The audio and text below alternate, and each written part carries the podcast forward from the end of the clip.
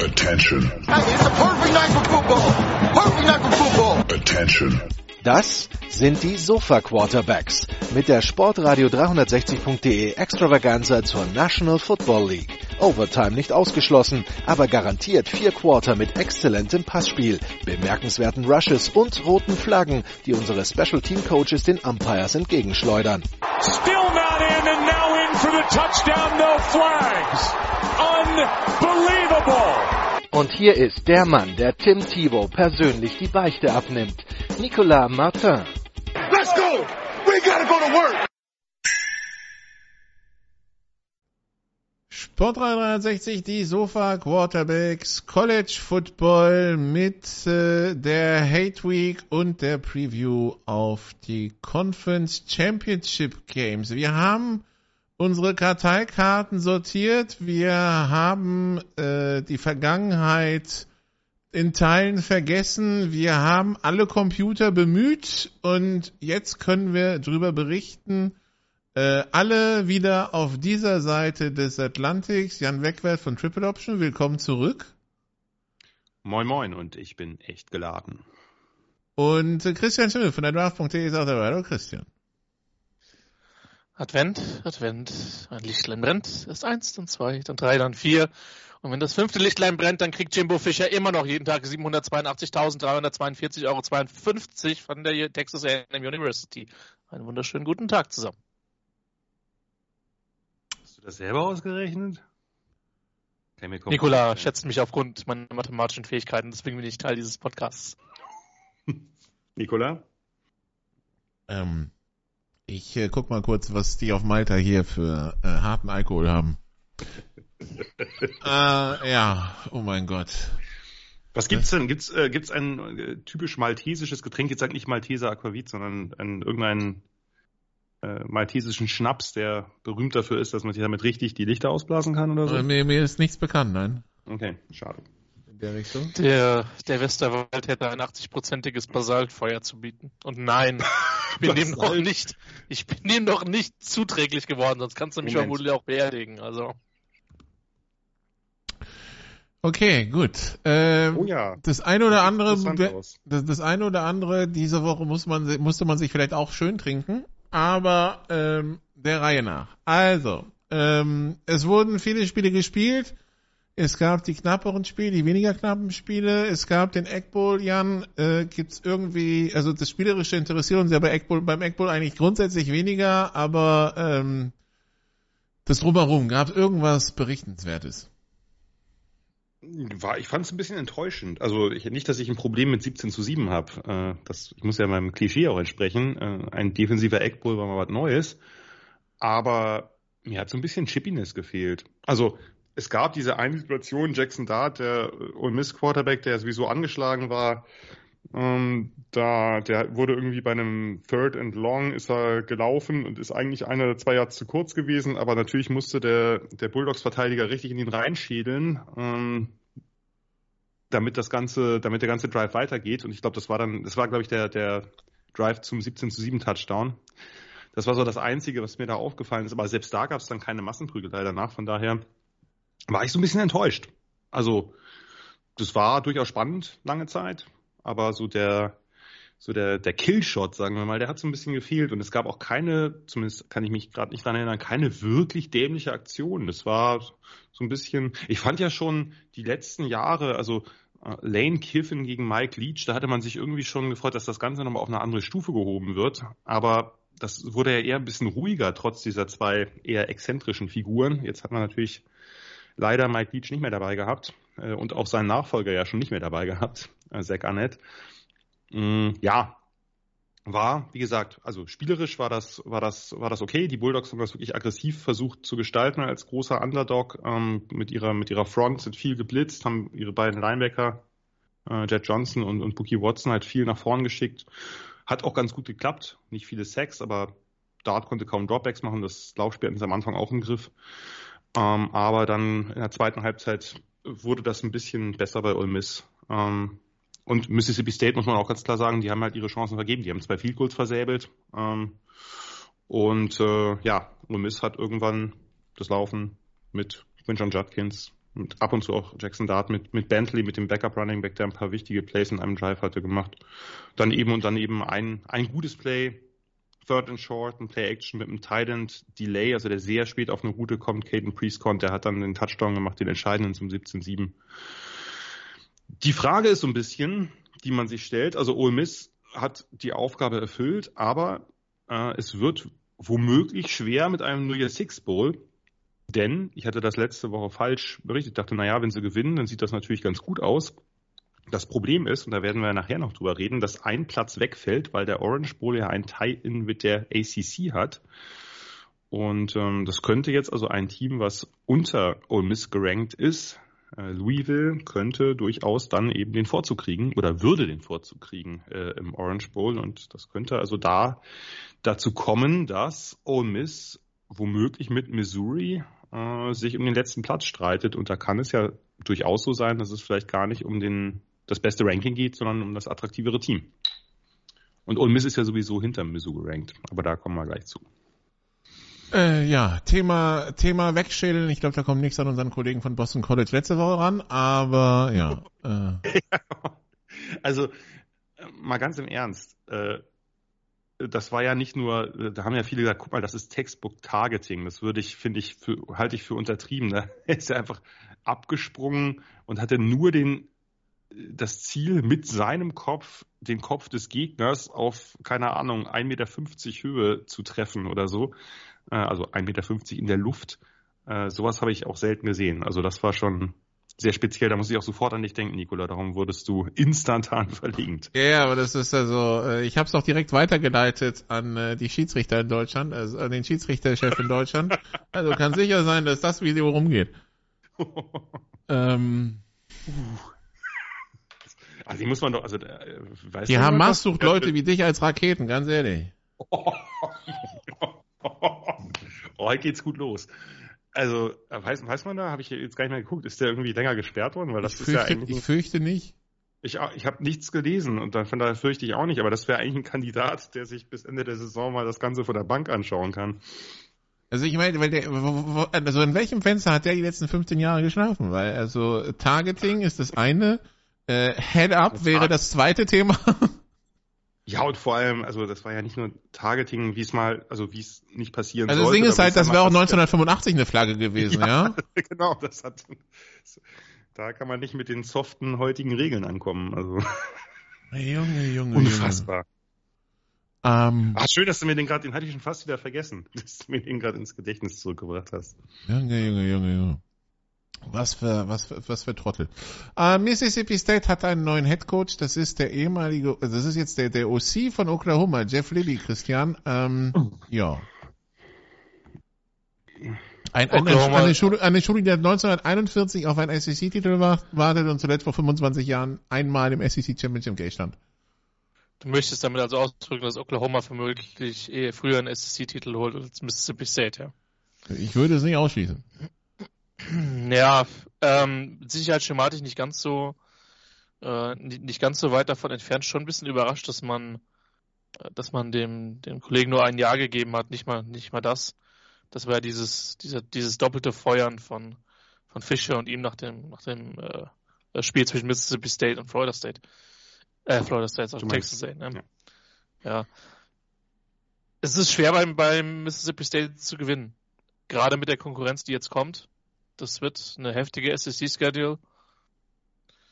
Viel Erfolg. Man muss dazu sagen, Oklahoma hat über weite Strecken auch bewiesen, dass man ohne Lincoln Riley offensiv erfolgreich sein kann und, und Punkte macht. Vielleicht ganz so explosiv habe ich die Offenses jetzt in den letzten Jahren nicht, nicht wahrgenommen.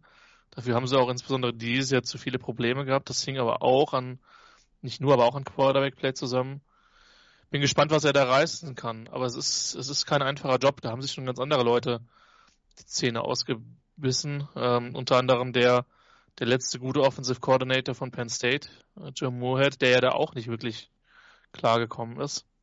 Spielt tougher Job. Man sollte vielleicht noch erwähnen, dass Jeff Levy der Schwiegersohn äh, von Art Briles ist und in diesen Baylor-Skandal damals verwickelt wurde äh, und sogar auch wirklich aktiv verwickelt wurde, äh, weil äh, ich glaube sogar, dass einer, dass er einer derjenigen war, der von einer der Betroffenen angesprochen wurde, ähm, er zumindest Bescheid wusste und nichts unternommen hat. Ähm, und auch danach sehr uneinsichtig war gegenüber. Hat er nicht sogar, hat er nicht sogar Bryles mit, mit, mit aufs Spielfeld genommen diese Saison nach irgendeinem Sieg? Ähm, also das ist auf jeden Fall ein Mensch, der jetzt nicht unbedingt zumindest meinen moralischen Ansprüchen entspricht und ich glaube auch vielen anderen äh, nicht. Ich, ich also, sehe schon Mississippi State gegen Arkansas, ein richtiger Kracher.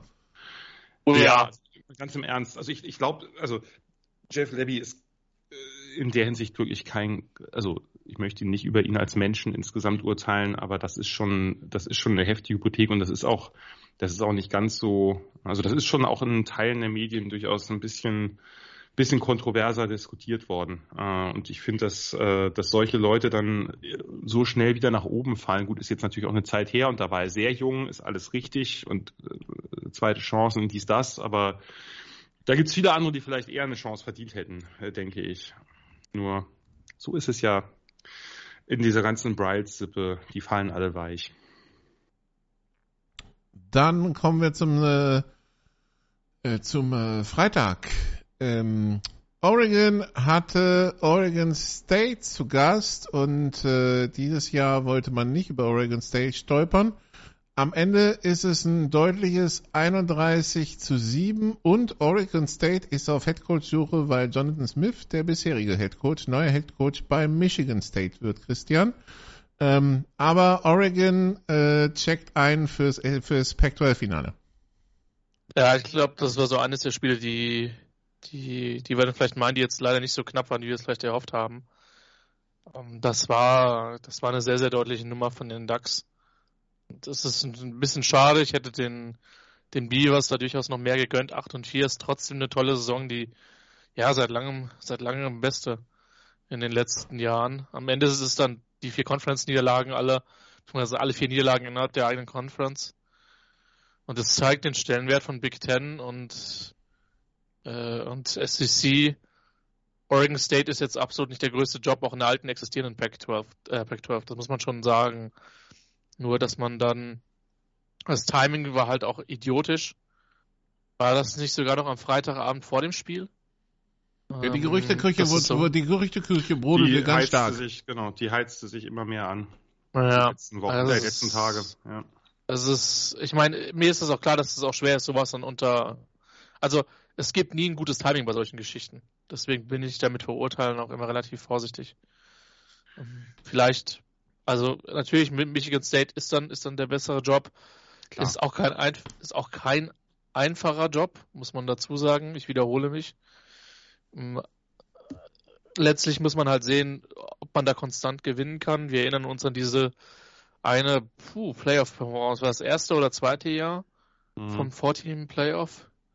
Wo sie dann von Alabama gefühlt 54 10 mal nicht Connor Cook da der Quarterback? Ja, und sie haben, sie haben, glaube ich, sogar so ein Shutout, wenn ich mich recht erinnere, war das sogar. Reden wir von Michigan State? Mhm. Ja. Das war, glaube ich, 0,31 oder so. Ja, irgendwie ja, einmal. Ja, sowas in die, sowas in die Schlagrichtung. Und das ist halt, das ist halt brutal. Du hast halt, du hast halt die üblichen Verdächtigen äh, in, im, im Osten damit mit Penn State, Ohio State und Michigan gute Saison für Oregon State. Vielleicht noch zwei, drei Sätze zu den Ducks. Das war genau das, was sie gebraucht haben. Nochmal ein dominanter Sieg gegen ein Team, was am Ende sicher in den Top 25, im besten Fall vielleicht in den Top 15 gerankt sein wird. Unwahrscheinlich nach der Niederlage von, von Beavers, aber Top 25 sollte in jedem Fall drin sein. Und äh, für mich ist es ein Play-in zu den Playoffs. Jetzt die Partie gegen ja. Washington. Ich sehe die Ducks nicht ich sehe die DAX nicht draußen, egal wie, in welcher Konstellation was woanders passiert. Da kommen wir noch später zu, wer, wer ja. wie, wo. Ja. Ich muss dich in einem Punkt berichtigen, Christian. Äh, Oregon State hat letzte Saison eine bessere Bilanz gehabt, weil Jonathan Smith da ja wirklich schon ein paar, also die ersten Jahre waren bescheiden, aber der hat die ja wirklich nach oben geführt. Und ich glaube, das ist auch so ein bisschen, dass er die jetzt im zweiten Jahr auf einem ähnlichen Level halten konnte, äh, ist wahrscheinlich auch der Grund, warum äh, Michigan State dazugegriffen hat. Ich ähm, hätte das gern gesehen, dass er da bleibt, aber ich kann natürlich verstehen, wenn du nicht mal weißt, in welcher Conference du spielen wirst, beziehungsweise dass du erstmal irgendwie irgendwie als Independent dann durchgehst oder so, dass, dass, dass das natürlich viel Unwägbarkeit bedeutet und daher Michigan State schon auch natürlich insgesamt der bessere Job ist. Oregon State ist ein kleiner Job, der hat es sehr, sehr gut gemacht, ist ja ehemaliger Quarterback da. Das war eine Zeit, in der ich mich ein bisschen in Oregon State kurzzeitig verguckt hatte. Ähm, ich mag die Beavers nach wie vor.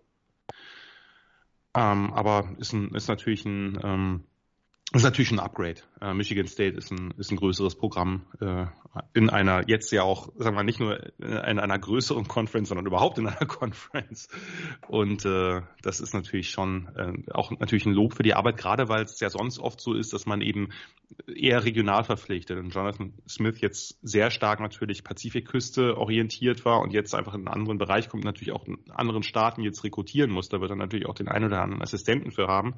Aber das ist schon auch ein Zeichen für Vertrauen vertrauen, dass man jemanden, der noch nicht lange Head Coach ist, der noch eher unerfahren ist, äh, Betonung auf eher, dass man dem jetzt bei Michigan State dann auch ähm, entsprechenden Vorschuss einräumt. Vielleicht mal ganz, ja. Vielleicht möchte man auch mal positive Stories mal auch bei Michigan State von Head Coaches haben, ja, nur, ne? ja, das, das auch. Und ich glaube, er ist auch wirklich ein Typ, der, der da wieder Feuer entfachen kann. Ein sehr positiver Typ, ein Players Coach. Das könnte passen. Gut, wir, man weiß es ja nicht. Wir haben bei Mel Tucker auch nichts Gegenteiliges gehört. Äh, von daher sollte man da vorsichtig sein.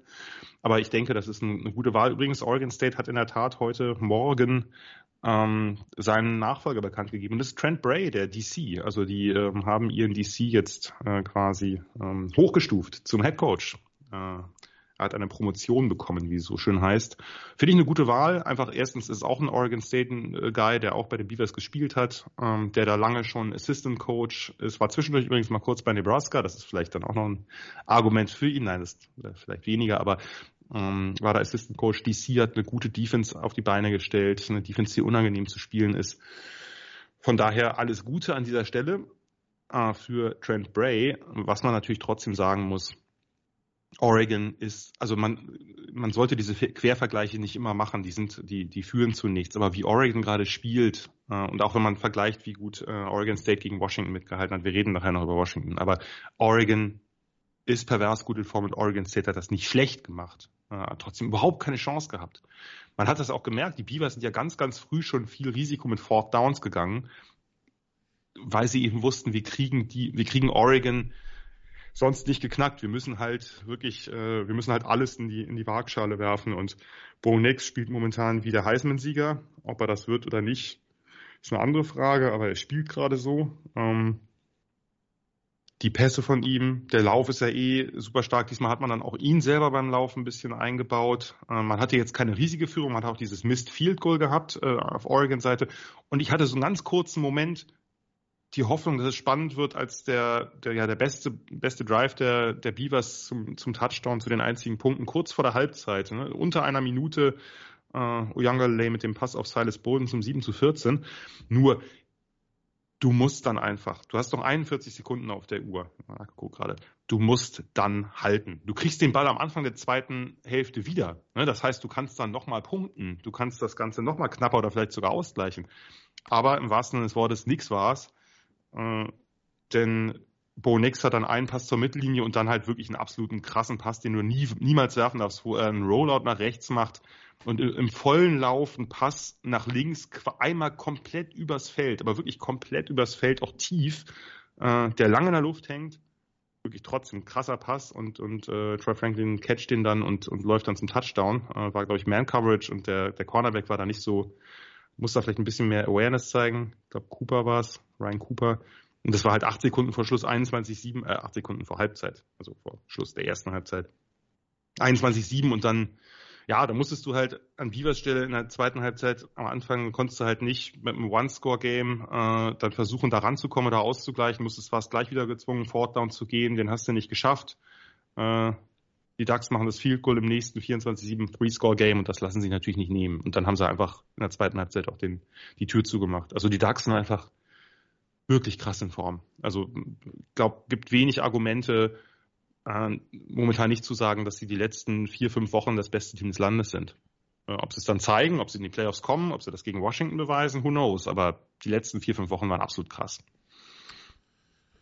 Okay, dann äh, kommen wir zu ein paar Blowouts. Texas schlägt äh, Texas Tech 57-7. Ähm, dann äh, Arkansas gegen Missouri 48-14. Ein Spiel, über das man gehen könnte, wenn da nicht der neue Offense Coordinator von äh, Arkansas wäre. Christian, ich, ich war schon mal kurz den Mund aus. Moment.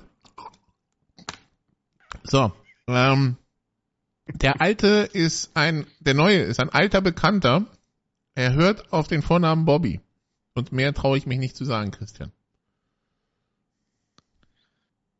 Es gibt, also das kam für mich, also zum einen, um alle Hörer ins Boot zu holen.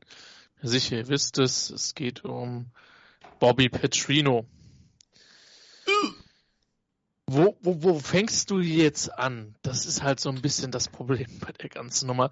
Wir können man, man hört es hoffentlich auf wir, wir, wir können vielleicht bei Mike Zimmer anfangen, der gesagt hatte, ähm, ich möchte nie wieder mit ihm äh, zu tun haben, er, hier ist a gutless bastard.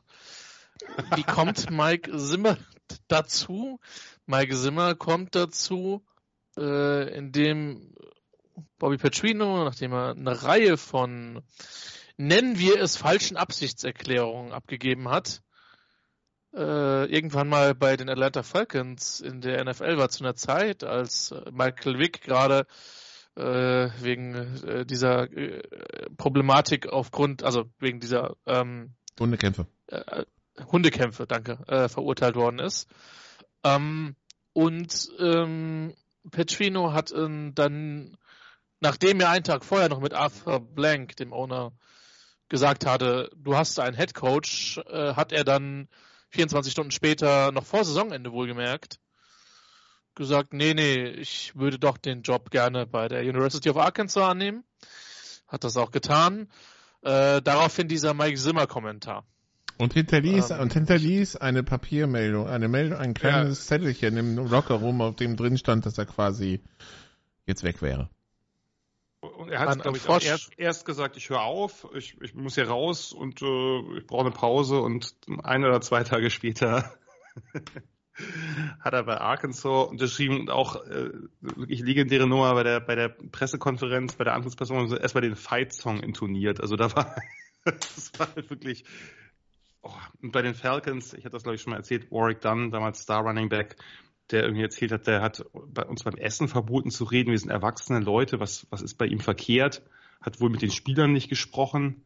Also Bobby Petrino ist, ist ein Typ, der sehr unangenehm ist. Das, glaube ich, kann man so festhalten. Un, un, unfor unfortunately, the circumstances didn't allow me to finish the season. Das war der damalige Wortlaut. Ja die Circumstances, die ihn ein oder zwei Tage später zu der University of Arkansas geführt haben. Und jetzt muss man dazu sagen, ähm, wir haben Absichtserklärungen bei seinem damaligen Job der University of Louisville, dass er diese Universität von Louisville nicht verlässt.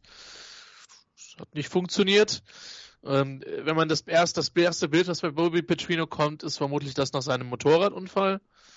Ähm, das Motorradunfall ist grundsätzlich kein Problem. Wir mögen Motorradfahrer auch bei Sport 360 das Problem ist, dass er gesagt hat, er war alleine auf diesem Motorrad und das äh, war er nicht, denn ähm, dort war eine, das kommt übrigens noch dazu, noch eine College-Studentin, mit der er liiert war, also nicht liiert war, mit der er eine außereheliche Beziehung hatte. Wohlgemerkt, er war zum damaligen Zeitpunkt verheiratet. Was das Ganze natürlich noch besser gemacht hat, war, dass er dieser College-Studentin einen Job verschafft hat. Leicht unterqualifiziert war sie für den Job anhand ihrer Bisherigkeiten, Fähigkeiten. Aber ich, was ich interessiert kurz, ist, wenn du... Ich möchte ganz kurz ja. einfügen, sie war Student Athlete Development Coordinator ja. for the Football Program. What the fuck? Entschuldigung. Ähm, das, das Ding ist halt, du findest halt einfach überhaupt kein Ende. Und ähnlich wie in der Familie Bryles, die immer, die immer weich fällt. Und vor allen Dingen die Nummer, du holst den zurück ausgerechnet zu Arkansas. Ja. Was du eigentlich gar nicht, was übrigens nicht möglich ist, laut Universitätsregeln, außer der ja, Präsident ja. unterschreibt das, ja? Genau. Also wenn du, äh, es gibt, es gibt so einen Passus, ich habe das irgendwie mal retweetet, vielleicht hat das auch Nikola retweetet irgendwie. Ähm, dass äh, wenn du, wenn dann, äh, was war das, wenn ein, wenn, wenn ein, eine Kündigung vorliegt von Seiten der Universität? Dass du dann Also, nicht, also wenn, wenn, wenn eine fristlose Kündigung vorliegt, dann ähm, genau. Dann kannst du ihn nicht einfach so wieder einstellen, auf gut Deutsch gesagt. Das, das Ding hat kein Ende. Also es gibt bei Secret Base gibt's gibt's dann eine längere Geschichte zu. Als ich das gesehen habe, Nikola Jan, da ist mir alles, aber auch wirklich sowas. alles aus der Fresse gefallen. Aber Das sowas ist von. unfassbar. Also das ist Das- unmöglich. Ich, ich möchte übrigens noch mal ganz Konk- kurz. äh, Übrigens weil- nur, äh, was, in, was damals Ja. in der Kündigung stand. Ähm, äh, This and other lies on Petrino's part were contrary to the character and responsibilities of his post and negatively and adversely affected the reputation of the University of Arkansas within the state of Arkansas and on a national level. Und jetzt ist es halt, ja, wollen wir nicht so sein, ja, Bobby, komm mal wieder zurück.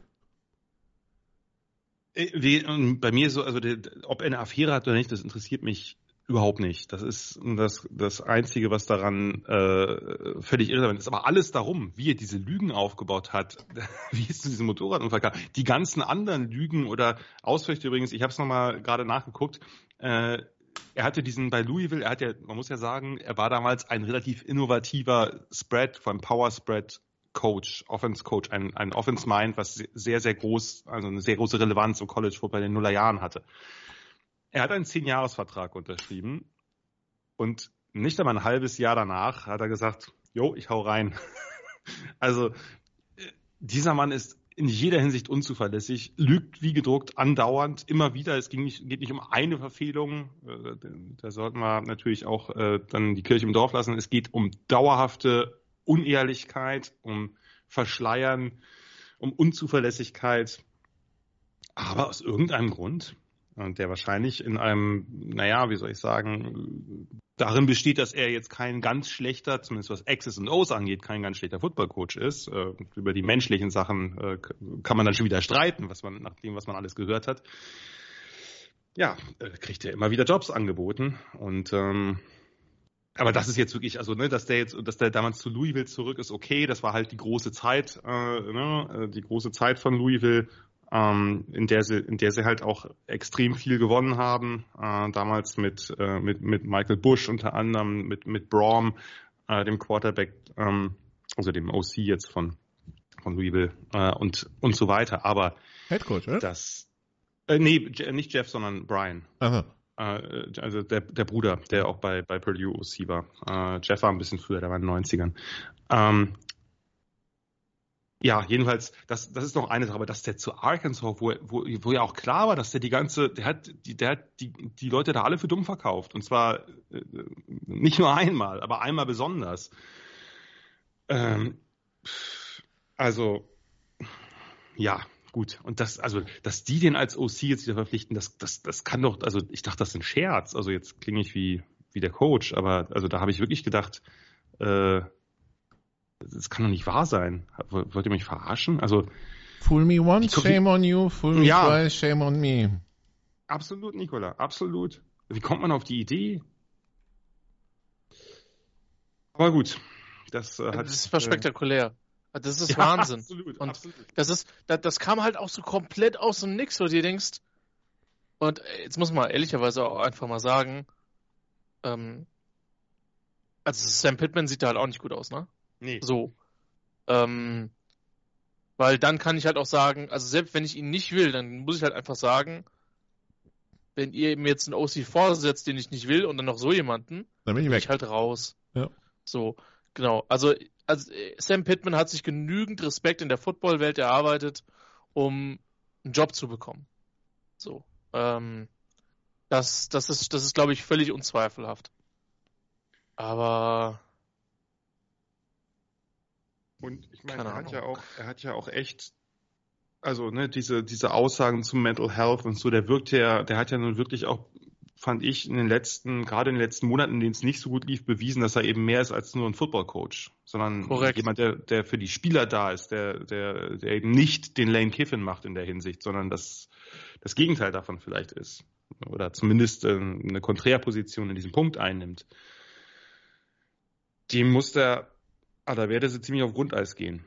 Ja, also sonst machst du die Nummer nicht, weil du dir, du holst dir damit doch unfassbar viel Unruhe rein. Das ist ja nicht nur bei uns hier im Podcast äh, auf, sagen wir mal, humoreske Verarbeitung gestoßen, sondern auch in der College Football Welt da drüben.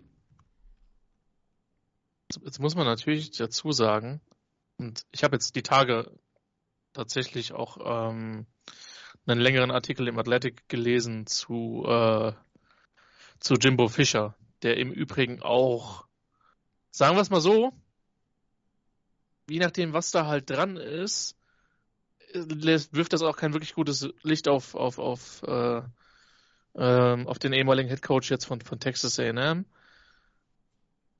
Das war ja auch schon, dass, dass er dann halt tatsächlich so einen Job bekommt als Offensive Coordinator. Er wird diese Offense nicht zu 100% gecallt haben. Es hieß so ein bisschen, ja, ähm, äh, man, man wollte ein bisschen vorsichtig sein. Es war immer noch quasi die, die, die Offense, ähm, äh, e-, eben noch die alte Florida State Offense und, und eben nicht, und eben nicht das, was Petrino halt wollte. Aber trotzdem. Ach, sah, schon, das ist, sah schon ein bisschen anders aus, fand ich. Genau. Und es war deutlich schon, verbessert. Also, ne? das, der, die, die Offense war, war deutlich verbessert. Das ist halt. Das Problem ist halt, dass er wahrscheinlich dass er wahrscheinlich einfach, ne, das ist ja Know-how kann er ja mitbringen, aber Menschenführung und auch sonst Zuverlässigkeit und äh, alles andere auch ist eigentlich vollkommen verheerend. Ich, ich hoffe einfach nur, dass, dass wir in zwei Wochen davon reden, dass die Carolina Panthers einen neuen Headcoach haben. Bobby, Bobby, also so ich den Panthers Fan werde ich nicht gönnen. Das, aber das kannst du nicht. Da steigen mir Moritz und Kai aufs Dach. Also da. dann laden die mich ein und darf ich das Ganze noch. Der, der überlebt das erste Spiel in Atlanta nicht. Circumstances would not would, would not allow me to start the season with. with uh, oh, sorry, da ist gerade der Bildschirm vom Dach gefallen. Es tut uns echt leid. Dann hörst du oh. eine Woche, wie eine Woche vorher, wie eine Woche vorher Mike Zimmer, der retired ist, gefühlt, zufälligerweise doch wieder. Du hörst so eine Ratsche, ja? Ja, und du hörst, wie er rein zufällig doch an der Seitenlinie für die Atlanta Falcons als Assistant, Assistant, Assistant, Assistant Coach ist. Nur um, äh, nur um, nur um Petrino eine reinzuhauen. Und das Lustige ist, er hat das ja auch schon bei, bei den Jaguars damals gemacht, ne? Also, das ist, das, es ist echt so krass. Und ja, Leute, dieses Segment musste so lang sein, weil in der Form also du hast natürlich, sag ich mal, ganz schlimme, problematische Geschichten, ähm, wie Jan hat eben schon diese Uprights-Geschichte gesagt, Penn das ist State. nochmal eine andere Nummer. Das, das sind nochmal andere Nummern. Aber sag ich mal. Das war auf immer auf einen Ort beschränkt. Ich meine, der zieht die Show halt überall ab. Auf eine, auf eine Sache, die man noch humoristisch ein Stück weit einordnen kann. Genau, das kann man bei den anderen Und eigentlich. Bei den anderen bist du da drüber. Das sind einfach schlimme Sachverhalte, wo sind, effektiv. einfach schlechte Menschen. Und so genau. ganz, ganz schlimm schlechte Menschen. So. Genau. Er Aber ist halt ein Depp ist... einfach. Ein krasser Idiot. genau. Und es ist, aber es ist halt wirklich so, so Gewinne und du kannst machen, was du willst. Ja. Es ist echt lächerlich. Aber wie gesagt, bei Petrino sind wir halt für mich noch den Punkt, ich meine, wie gesagt, für seine Ehe tut es mir ein bisschen leid, aber da gehören ja immer zwei dazu. Ähm, aber das ist halt eine Sache, die man noch humoristisch begleiten. Auch dieser Auftritt mit dieser Halskrause in dieser Pressekonferenz, das ist ja. Mit seinem zerschundenen Gesicht. Und wenn uns das jemand gesagt hätte, übrigens, übrigens, wir schreiben November 2023, Leute. Das ist bis dahin passiert. Wir hatten eine Pandemie, ähm, wir hatten, äh, was weiß ich, Wirtschaftskrisen, äh, USC und und und äh, Hugh Lazen in der Big Ten und Bobby Petrino ist übrigens aus von Arkansas. Was hätten wir wohl gesagt, was die Fake News bei der Geschichte ist? Hm, ja. Übrigens, äh, irgendwer hat bei, bei Twitter gestern so schön kommentiert, das ist ungefähr so, wie wenn Michigan State 2034 Mel Tucker als seinen neuen DC einstellt. Oder so. oh.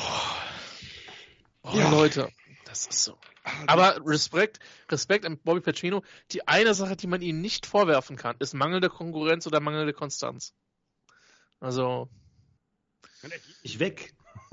er ist immer da.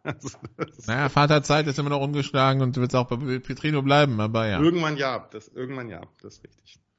Gut, dann Blo Blo nächster Blowout Penn State schlägt Michigan State 42-0. Dann Oklahoma verabschiedet sich aus ja, der darf Big ich ganz kurz, ja? Darf ich ganz kurz einen Satz dazu sagen? Nikola, ja. jetzt haben wir beides einmal live erleben dürfen, ja? Wie Michigan State richtig auf die Mütze. Achso, war, du warst da? Okay. Ja, ja, das hatte ich mir vorher, das hatte ich vorher mir, äh, im Sommer klang es noch nach, naja, kann man so nebenbei mal mitnehmen. Äh, ist schlimm, dann, ne? Also es, ist, es zieht sich.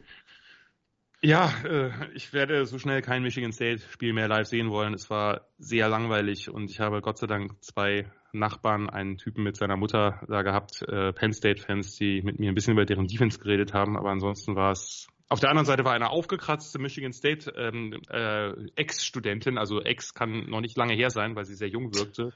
Äh, sie war ähm, am Anfang war noch äh, Come On Boys äh, relativ und sie hat also sie war bei jedem Spielzug sehr stark involviert, äh, ist dann aber auch äh, nicht so spät in der zweiten Halbzeit gegangen. Aber schöner Hockeyplatz neben dem Stadion. ja. du, du scheinst ja, ich scheinst ja bemerkenswerte Erinnerungen an deinen, an deinen Auftritt dazu haben.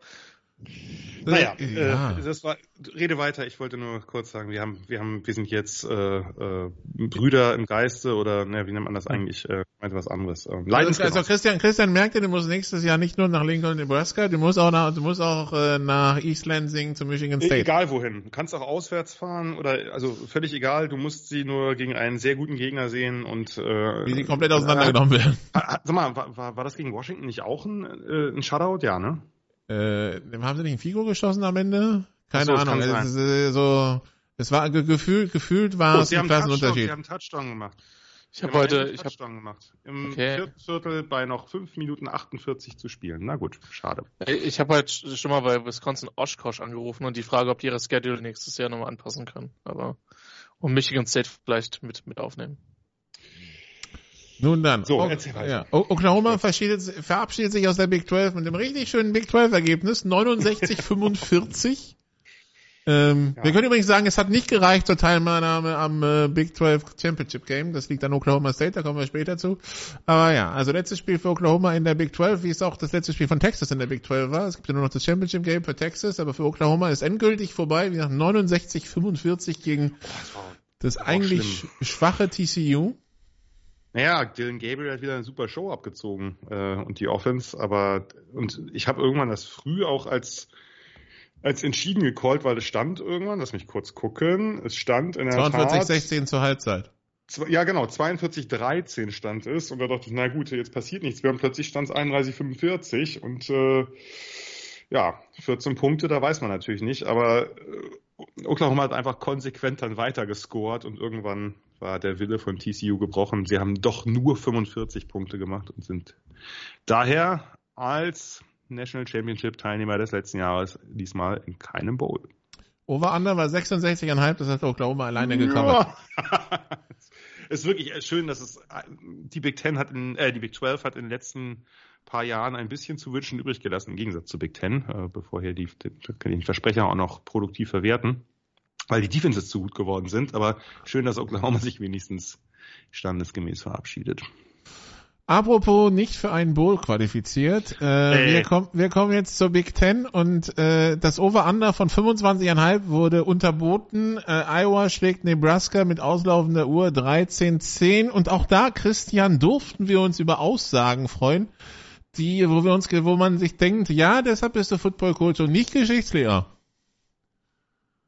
Ich, ich stehe. Ah, oh, um Gottes, Gottes Willen, ja. Ich hatte das verdrängt, Nicola. Nee, also das, das hier, ich, ich bin Franzose, sowas verdränge ich nicht. nicht, nicht das, nicht das. Also, naja, Matt Rule hat dann irgendwie versucht, eine Parallele zu ziehen von Soldaten, die dann am D-Day bei Omaha Beach äh, die äh, deutsche Besatzungsmacht oder also alliierte Soldaten, so viel äh, Zeit muss sein, die dann die deutsche Besatzungsmacht brechen wollen mit seinem struggling Football Team, wo ich mir gedacht habe, Also, also so quasi die, die in der ersten Reihe gefallen sind, die haben zwar nicht den Erfolg generiert, die, die haben zwar nicht den Erfolg auskosten können, sind aber Teil desjenigen so quasi gewesen also, und waren quasi der, der Anfang, ja, so. Genau, also ich verstehe, was du sagen willst. Aber ich habe ein anderes Bild, um Gottes total, Willen. Totalen vollkommen Vollidioten wahrgenommen. Nein. Nein. Also, also so, also so Nein hoch 759 ist, also so un Nein. Also, ja. Das Ding ist, das hat, ich meine, die Aussage bereitet genauso viel körperliche Schmerzen wie die Iowa Offense dieses Jahr. Und jetzt, es ist ja so, es ist ja so bizarr, wenn du dann rein auf das Sportliche guckst. Wie gesagt, den Rest, die restliche Einordnung überlasse ich euch, euch beiden. I just feel I, crush for those guys. Sometimes the first people to do things don't get to see the results. The first people to storm, to storm the beach at Normandy, you know, the first explorers, you don't always get to see the end result. Und, und, genau, also die Einordnung überlasse ich euch. Ich will nur noch einmal einen Satz über diese Iowa Defense verlieren. 31 Punkte gegen Penn State kassiert. Sonst kein einziges Mal mehr, also nicht ein einziges Mal 20 Punkte abgegeben. Inklusive der 1 12 zu 10 Niederlage gegen Minnesota. Das ist Wahnsinn. Das ist der absolute Wahnsinn. Und ein Teil von mir möchte tatsächlich sehen, dass die Michigan einfach schlagen. Weil, also wir gehen ja später noch auf dieses Spiel ein und ich gebe jetzt ja noch gleich nochmal die, die Bühne gerne zu dem Spiel was zu sagen. Aber das ist halt vollkommener, vollkommener Wahnsinn, wie, wie, also so eine, mit Offenses haben wir das schon öfter mal gehabt, dass, dass es so unfassbare Offenses gab und die, die Verteidigung nicht nachgezogen haben. Aber das was, also das muss als eine der spektakulärsten defensiven Saisons in die Footballgeschichte eingehen. Period. Ja. Ähm, und jetzt bin ich auch ruhig. Ja, die letzt, das letzte Jahr war nicht so viel schlechter, ne? Also das jetzt schon das, und da haben sie nur äh, ja. haben jetzt Spiele verloren, aber auch da hatten sie kaum, äh, da hatten sie halt gegen Ohio State noch gespielt. Das ist, das hat das Ganze sozusagen ähm, versaut, wenn man so will. Aber auch da war die Punkt, der Punkteschnitt und auch die sind halt die letzten zwei Jahre nach SP Plus eine der drei besten Defenses. Und das ja unter wirklich erschwerten Umständen. Ne, das muss man ja auch sagen, dass, dass die sich einfach, die wissen ja, dass sie sich kein einziges Mal einen Fehler erlauben können. Kein einziges Mal. Das macht was mit dir, wenn du gar keine Offense hast. Aber das scheint sie zu beflügeln. Nebraska, wie verliere ich mal wieder kreativ, ja? Ich habe das in, einer Sportsbar gesehen, da hat wirklich ein Penn State-Fan neben mir mir dann einfach sein, seine Hand auf die Schulter gelegt. Und als Moment des Tröstens. Ähm, ja, machen wir es kurz. Spulen ins vierte Quarter vor. Äh, es steht 10 zu 10. Es ist genau das erwartete Spiel. Äh, Iowa war in der ersten Halbzeit ein bisschen besser, hat von Huskers Turnovers profitiert, aber die Huskers konnten zwei viel kurz blocken, dadurch ist das Ganze knapp geblieben. Äh, Iowa war in der Offense etwas gemächlicher, die Huskers haben äh, mit wenigen Big Plays das Ganze dann ausgleichen können. In der zweiten Halbzeit hat die Defense der Huskers, die übrigens auch zu den Top 10 nach SP Plus zählt, das sollte man sich mal reinziehen, ähm, bei, bei, einem, bei einem Stand von äh, 5 zu 7 am Ende kann man ungefähr sich ausmalen, wo Offense und Special Teams stehen und wie die Turnover-Bilanz ist. Die ist nämlich nach Fumbles die Nummer eins des Landes. Ich glaube, das haben sie behalten. Ich habe jetzt nach, der, nach dem Spiel dann nochmal nachgeguckt. Also sie haben sich auf jeden Fall Mühe gegeben, die zu behalten. Ähm, so, also viertes Viertel, halb durch. Es steht 10 zu 10. Die Huskers haben einen First and Ten an der Iowa 25. Äh, Rule callt das sehr konservativ, ne, bei den Quarterbacks vielleicht auch verständlich äh, inklusive False Start macht man mit zwei Runs und einem Receiver Screen dann äh, minus ein Yard. Der Freshman Kicker versäbelt das Ding. Äh, es bleibt bei 10 zu 10. Fünf Minuten noch. Iowa am Ball. Muss panten. Zwei Minuten noch. Nebraska am Ball. Muss panten. 55 Sekunden noch. Iowa ist wieder dran. Man denkt schon, das muss doch jetzt in die Overtime gehen.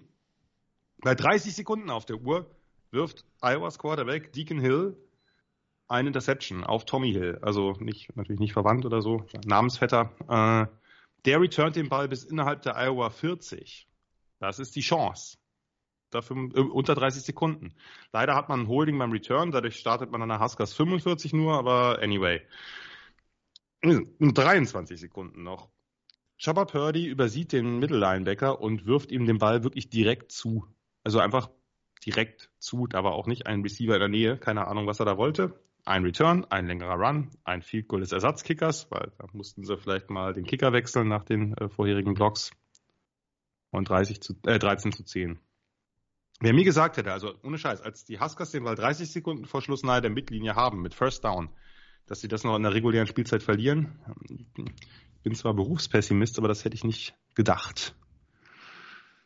Ich habe noch zwei oder drei Statistiken ausgegraben, die ich euch nicht vorenthalten möchte. Oha.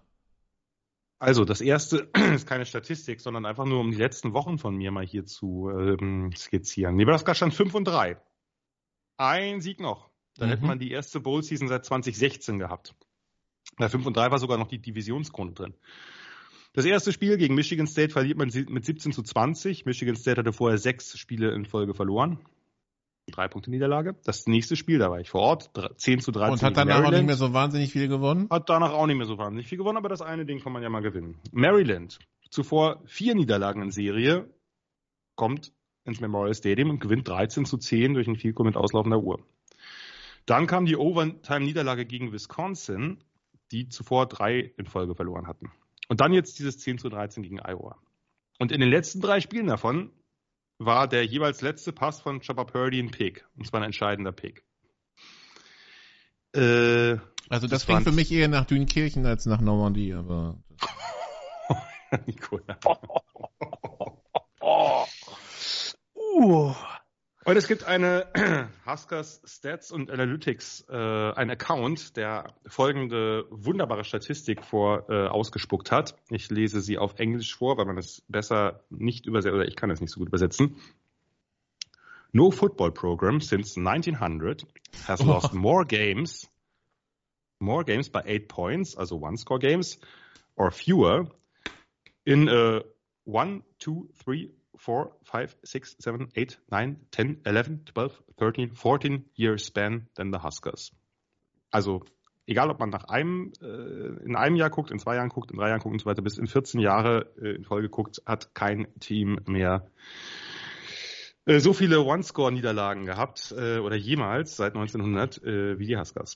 Christian, haben die Chargers doch noch ein Ziel?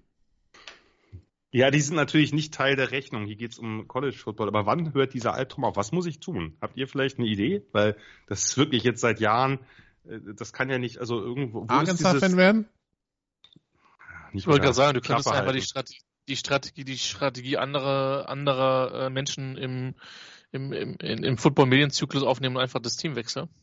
Ähm, ja, aber ganz im Ernst, wo ist das mit dieser Regression zur Mitte und One-Score-Niederlagen gleichen sich irgendwann mit One-Score-Siegen aus und so? Wo, wo, wann, wann passiert das? Keine Ahnung, wie die 50 Jahre davor, wie sind die Bilanz da? Ja, das kann da, da, kann, da wird es wahrscheinlich besser gewesen sein, weil sie ein gutes Team waren, dann gewinnst du halt knappe Spiele. Das ist halt wie mit den Patriots zur Zeit. Also, Oder Alabama. Ja. Oder Alabama, wobei die ja zwischendurch auch mal äh, Zeiten hatten, wo sie sehr wenig One-Score-Games allgemein hatten. Oh, Leute, wirklich, das, also diese Saison war ich ja dann nach bei 5 und 3, muss ich sagen, habe ich, habe ich gedacht, ein Sieg aus den letzten vier Spielen, das wird schon drin sein, gerade weil das ja auch alles schlagbare Gegner waren, die jetzt nicht die besten Zeiten hatten. Plus Iowa, die jetzt, wo man immer eine Chance hat. In Nova News möchte Jan ein Flugticket loswerden für Ende Dezember in die USA äh, für den Bowl, der jetzt nicht stattfindet. Nee, das so schnell geht das jetzt leider nicht mit Zeit und Geld und allem, aber ich möchte trotzdem äh, die Hörerschaft auffordern, vielleicht muss ich irgendeine so Voodoo-Puppe oder sowas, keine Ahnung. Ja. Ja, oder vielleicht, vielleicht muss es dir mal Debo Sweeney mieten und der gibt dir eine Einführung ins Beten für Siege. Vielleicht klappt das. Hm. Gibt es nicht einen Tyler aus Kearney oder so, den man Matt Rule anrufen könnte? Tyler von, from, keine Ahnung. Äh, ja, Tyler aus Kearney, Nebraska. Ja, Kearney oder Platty oder so, ja genau, irgendwie der.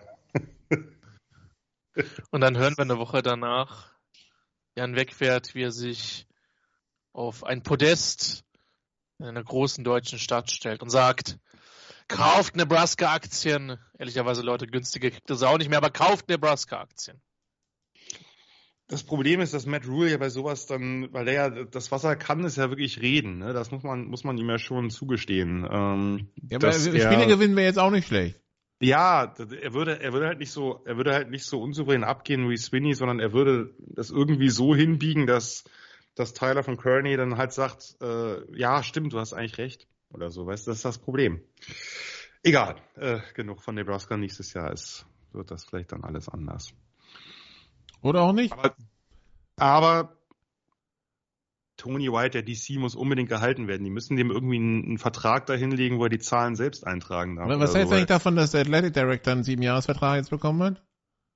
Ja, der ist halt neu. Also Trev Alberts ist halt ein Nebraska-Guy, damals All-American, First-Round-Draft-Pick aus der großen Zeit. Da versucht man, äh, der, der, dem würde ich jetzt nicht in der kurzen Zeit, der ist jetzt jetzt ein zweites Jahr, dem würde ich jetzt nicht unbedingt da eine große Schuld zuschieben. Er hat halt am Anfang an Frost ein Jahr festgehalten. Da, das kommt man, denke ich, im ersten Moment vertreten.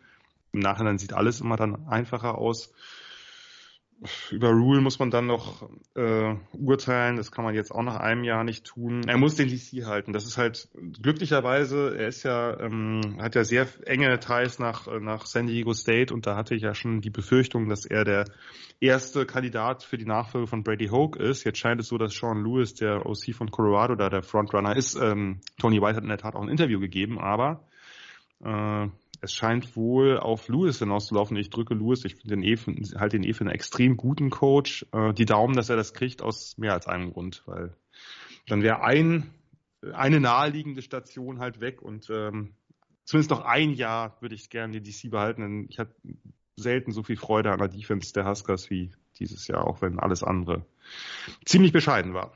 Vielleicht ein, ein wenig Hoffnung, nur weil es mich gerade interessiert hat immerhin, und das ist alles zum jetzigen Zeitpunkt, zwei, eins, zwei Wochen Veröffnung des, ähm, äh, des der frühen Commitment Season für, äh, für High School Prospects immer mit Vorsicht zu genießen. Aber immerhin, man ist die nationale 24 aktuell, zumindest laut ESPN, was die aktuelle Klasse betrifft. Und damit immerhin Stand jetzt nochmal, das ist alles noch sehr früh, immerhin Platz 4 in der Big Ten äh, du musst halt rekrutieren können und, das, und Rudel muss halt auch das Portal entsprechend nutzen. Das ist halt. Genau, er muss das Portal auf jeden Fall als allererstes nutzen, um einen Quarterback zu holen. Das, was das Quarterback dieses Ja, aber Jahr so ein Quarterback, der kostet ja ein, zwei Millionen. Ja, genau. Und das, genau. Und äh, bevor man jetzt wie Habt ihr die Nummer eigentlich mitbekommen? Vollkommen abstrus, dass Dave Doran, der äh, Head Coach von NC State, irgendwie die, die, die Leute aufgefordert hat, irgendwie Studis oder so, gebt alle mal ein bisschen Geld, dann kriegen wir hier bessere, können wir really? bessere, das habe ich nicht mitbekommen, aber das klingt oder, super. Ja, das ist so. Ich meine, gut, er darf es selber nicht tun mit seinem Gehalt, das ist irgendwie den, den Regeln nach untersagt, aber dass er da wirklich irgendwie Leute, die halt einen, einen ganz kleinen Bruchteil seines Gehalts kriegen, dazu auffordert, geht mal alle ein Tausender, dann kriegen wir hier ein bisschen bessere Leute ran. Das ist schon sehr abstrus, da, äh, hat, ähm, das wird äh, Matt Rule nicht tun. Aber also ich habe noch nie, das meine ich jetzt wirklich genau so, ich habe einige schlechte Quarterback-Jahre gehabt. Das hier war das Schlimmste. Äh, mit Abstand, würde ich fast sogar sagen. Oder ja, doch, eigentlich schon. Es gab ein Jahr Umstellung von Triple Option auf auf der West Coast, da ist klar, wenn du mit den Quarterbacks damals und ohne Portal, das geht natürlich in die Binsen, aber das war erwartbar. Hier, Jeff Sims galt als, da waren ja andere Programme auch dran, dass der so schlimm, also so eine krasse Turnover-Maschine ist und die beiden Backups eben auch nicht wirklich tauglich sind. Und äh, also es braucht, das ist das, das eine wichtige Ding, es braucht einen richtig guten Portal-Quarterback. Nicht einen guten Recruit, den braucht es auch, aber den muss man aufbauen. Es braucht einen richtig guten Portal-Quarterback und der muss jetzt rangeschafft werden. Also ich finde, fürs All-Names-Team hat sich Heinrich Haber qualifiziert. Ja, ja, ja, das ist auch eine Lust, schöne Geschichte, ein Husker aus Nebraska und so, aber nein, sorry, das, den kann man, glaube ich, der ist athletisch, den kann man zum Teil umschulen und dies, das, aber. He's an athlete. Als, ja, und den kann man auch mal als Running Quarterback benutzen, aber das, also ohne Scheiß, die, ich habe so, so schlimmes Quarterback-Play wie dieses Jahr gilt auch, Purdy hat sich gesteigert gegenüber letztem Jahr, das muss man sagen, aber trotzdem auch der war nicht gut. Ähm, ja. Es, es muss was passieren. Und das Problem ist, Christian, äh, guck dir mal die letzten Jahre, selbst das Jahr jetzt, wo Rule natürlich so ein bisschen zusammen oder flickschustern musste, auch unter Frost, die hatten immer relativ gute, oder fast immer, hatten die eben Recruiting-Klassen in den Top 25 oder 30. Okay. Das Problem ist, das war, das war die letzten Jahre nie das Problem. Das Problem ist, dass du die Spieler entwickelst und dass du ein System hast, in dem die Spieler halt mhm. dann auch ihre Talente äh, einsetzen können. Frost konnte relativ gut recruiten. Das war alles, das war alles im Rahmen, absolut. Mehr als das sogar letztlich. Aber, aber die, jetzt muss irgendwie muss was passieren, äh, dass man und in der Defense ist was passiert. Mit fast demselben Spielermaterial, das ist ein blödes Wort, ich weiß, aber äh, hat man eine, eine Top 10 Defense gehabt, die wirklich gut war.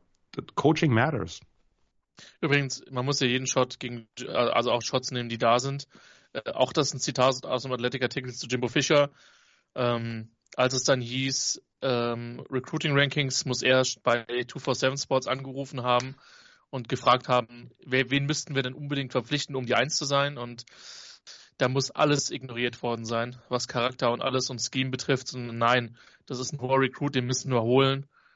Und ähm, ja, aber dass die das alle auch gekommen Menge... sind, dass die alle auch ja. gekommen sind zu A&M, das ist ja jetzt, ja. Das, das Alabama oder Georgia die zieht oder Ohio State oder meinetwegen auch Michigan. Ja. Bei ja. USC, aber A&M ist halt nicht in dieser Liga, schon ja. lange nicht, nie eigentlich gewesen. Das ist schon krass, was da auch wahrscheinlich an unter der Hand äh, Zuwendungen geflossen sein muss. Äh, bevor hier jetzt irgendwelche ja, Anwälte uns anschreiben, ähm, äh, soll es das gewesen sein mit den Nebraska Talent Busters ja. und wir kommen zu äh, Tulane gegen UTSA. Tulane gewinnt 29-16 ich glaube, das war's dann auch für den Freitag. Wir können rüber zum Samstag, oder?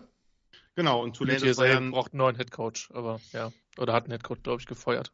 Oder war es UTEP? Nee, das war UTEP. Nee, nee, UTEP nee, hat nee, gefeuert. UTSA, der ist doch richtig, der, der hat doch sogar für Texas A&M irgendwie äh, genau, ein Interview gegeben. Ja, ja. Der, hat diese, diese Highschool-Legende Jeff Trailer, der halt, der, glaube ich, wohl auch sehr, sehr gut ankommt, sehr beliebt ist und äh, der letztes Jahr schon äh, viele Angebote hatte geblieben ist und offensichtlich sehr an Texas hängt, Texas Highschool Coach und wahrscheinlich dann auch eben ein Texas, ein größeres Texas Programm, Programm will, aber nicht unbedingt vielleicht irgendwo in eine ganz andere Region. Na, Tulane hat, das war ja, die beiden haben sich ja gebettelt um einen Platz im AAC Championship Game. Der Sieger war dabei, definitiv. Ähm, der Verlierer nur, wenn er Tulane hieß und einige andere oder ein anderes Ergebnis noch entsprechend ausgeht. So ist es aber eindeutig. Tulane ist im Championship Game und hat ja weiter große Chancen auch auf einen New Year's Six Bowl, den zweiten in Folge. War ein nettes Spiel, aber letztlich dann doch viel zu viele Turnover der Roadrunners. Gut, dann hat sich Herr Wegwert, also äh, ich war nach dem Spiel Michigan State, war ich am nächsten Tag bei Lions gegen Seahawks, äh, um mir wenigstens ein bisschen guten Football in Michigan reinzuziehen und der war ja, der, das war auch ein gutes Spiel. Ähm, Herr Wegwert hat sich dann dazu entschieden, am nächsten Tag, wenn schon Michigan gegen Ohio State zu gönnen, du Arsch. Ja, ich Arsch. Äh, ja, Steht auch noch auf meiner Bucketlist, möchte ich nur mal gesagt haben. Ich wollte es einmal erleben. Du hast mir neulich noch gesagt, du willst nicht im November in so kalte Gegenden. Will ich nicht, aber ich will trotzdem mal dieses Spiel, es muss halt warm sein an dem Tag. Ja, muss, vielleicht muss es, vielleicht kriegt es ja irgendwann, äh, wird das Spiel sozusagen ausnahmsweise, so wie jetzt äh, Michigan State, Penn State äh, ins Ford Field, wird das Spiel vielleicht mal ins Kolosseum nach LA verlegt, wer weiß. Liebe Erderwärmung, ich zähle auf dich. Das ist die, Champion, da, oh, das ist die Championship Game 2050 in, äh, im Georgia Dome. Ja, Domes. Nee, aber, da, aber das, äh, Christian, dass du gerade nicht auf Nikolas äh, nicht sehr ökologischen Gedanken eingegangen bist. Du, die, das ist das ist das ist lange vorbei. Also ich habe, äh, weißt du, das klingt jetzt falsch, Christian. Hä? Das klingt jetzt falsch, Christian. Wie, das klingt jetzt falsch. Das ist lange, also das klingt jetzt so, also. Nein, die, die, die Bekehrungsversuche da in der Hinsicht, das ist rum. Das ist vorbei. ich bin da resigniert, liebe Freundinnen und Freunde. Ja, da kann bei ich. Bei zwei Sachen, bei Mathe und bei mir ist er resigniert. Danke, ich wünsche euch einen schönen Rest des Podcastes. Das war äh, eine Deprimierung. Ähm, ja. Wir schweifen ab. Michigan, Ohio State.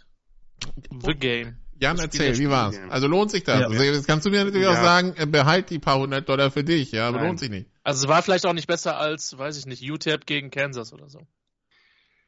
Ja, lohnt sich schon. Also ist jetzt auch wenig überraschend und äh, ist schon natürlich krass. Ne? Also in so, ein, in so eine College-Stadt wie Ann Arbor zu reisen, wo du, wo von Anfang an, ich bin, habe ja wirklich jeden Scheiß mitgenommen. Ich habe da so einen Typen mit einem Schild gefunden und habe gesagt, wo ist hier Game Day?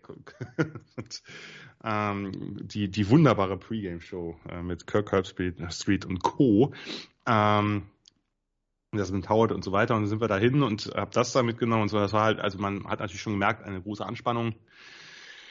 Und natürlich ist The Big House, auch wenn es natürlich jetzt nicht den neuesten äh, Ansprüchen genügt, was hohe Stadien mit mehreren Levels angeht, die natürlich ein bisschen mehr Sound einfangen, ist es trotzdem natürlich sehr laut. Ne? Das mag jetzt nicht das lauteste Stadion der Welt sein, aber 110.000 Leute können Krach machen. Das ist jetzt nicht wahnsinnig. Äh, und übrigens, ja. viele College-Stadien sind einfach Bruchbuden, das muss man auch dazu sagen. Ja, und ich meine, jetzt dafür, dass man da sehr viel Geld zahlt, ist jetzt auch der, der, der Luxus ist jetzt eher beschränkt. Ne? Also Bank, sind halt oder? Äh, kalt, ja? Nee, ja klar, natürlich, kalte Bänke einfach. Ja. Ne? Das, äh, und auch der Platz ist jetzt auch nicht so, dass man da denkt, Mensch, nach vorne, ich bin ein eher großer Mensch, äh, oder auch zur Seite hat man da jetzt wahnsinnig viel Spielraum. Ne? Das ist schon nee, alles das, sehr. Das muss ich letztes Jahr bei Ohio State auch feststellen. Das ist halt, ja, und aber was, was halt wirklich, was mich wirklich positiv überrascht hat, ähm, es waren halt einfach, es hat niemand die ganze Zeit hat niemand gesessen. Und das war bei anderen Spielen durchaus anders, aber da war es von Anfang an. Ähm, war natürlich, ja, war natürlich dann auch ein super Spiel. Ähm, weiß nicht, äh, soll ich gleich mit dem Spiel auch was dazu sagen? Natürlich, oder natürlich, natürlich, natürlich. Mach, klar. Ja, kann ja sein, dass äh, Christian dazu dann erst was sagen will oder so. Oder dann kannst du ja rein rein blöken, also beziehungsweise rein äh, insistieren. Äh, wenn. Ja, war also war natürlich, hab, mir war es letztlich erstmal relativ egal, wer da gewinnt, weil ich habe da kein kein Pferd im Stall. Im Nachhinein ist natürlich schön, wenn das Heimteam gewinnt. Einfach bei, bei Ohio State gegen Michigan in Columbus genauso gewesen. Einfach weil da natürlich die Stimmung besser ist. Ne? Also ja, am Anfang ein bisschen abtasten.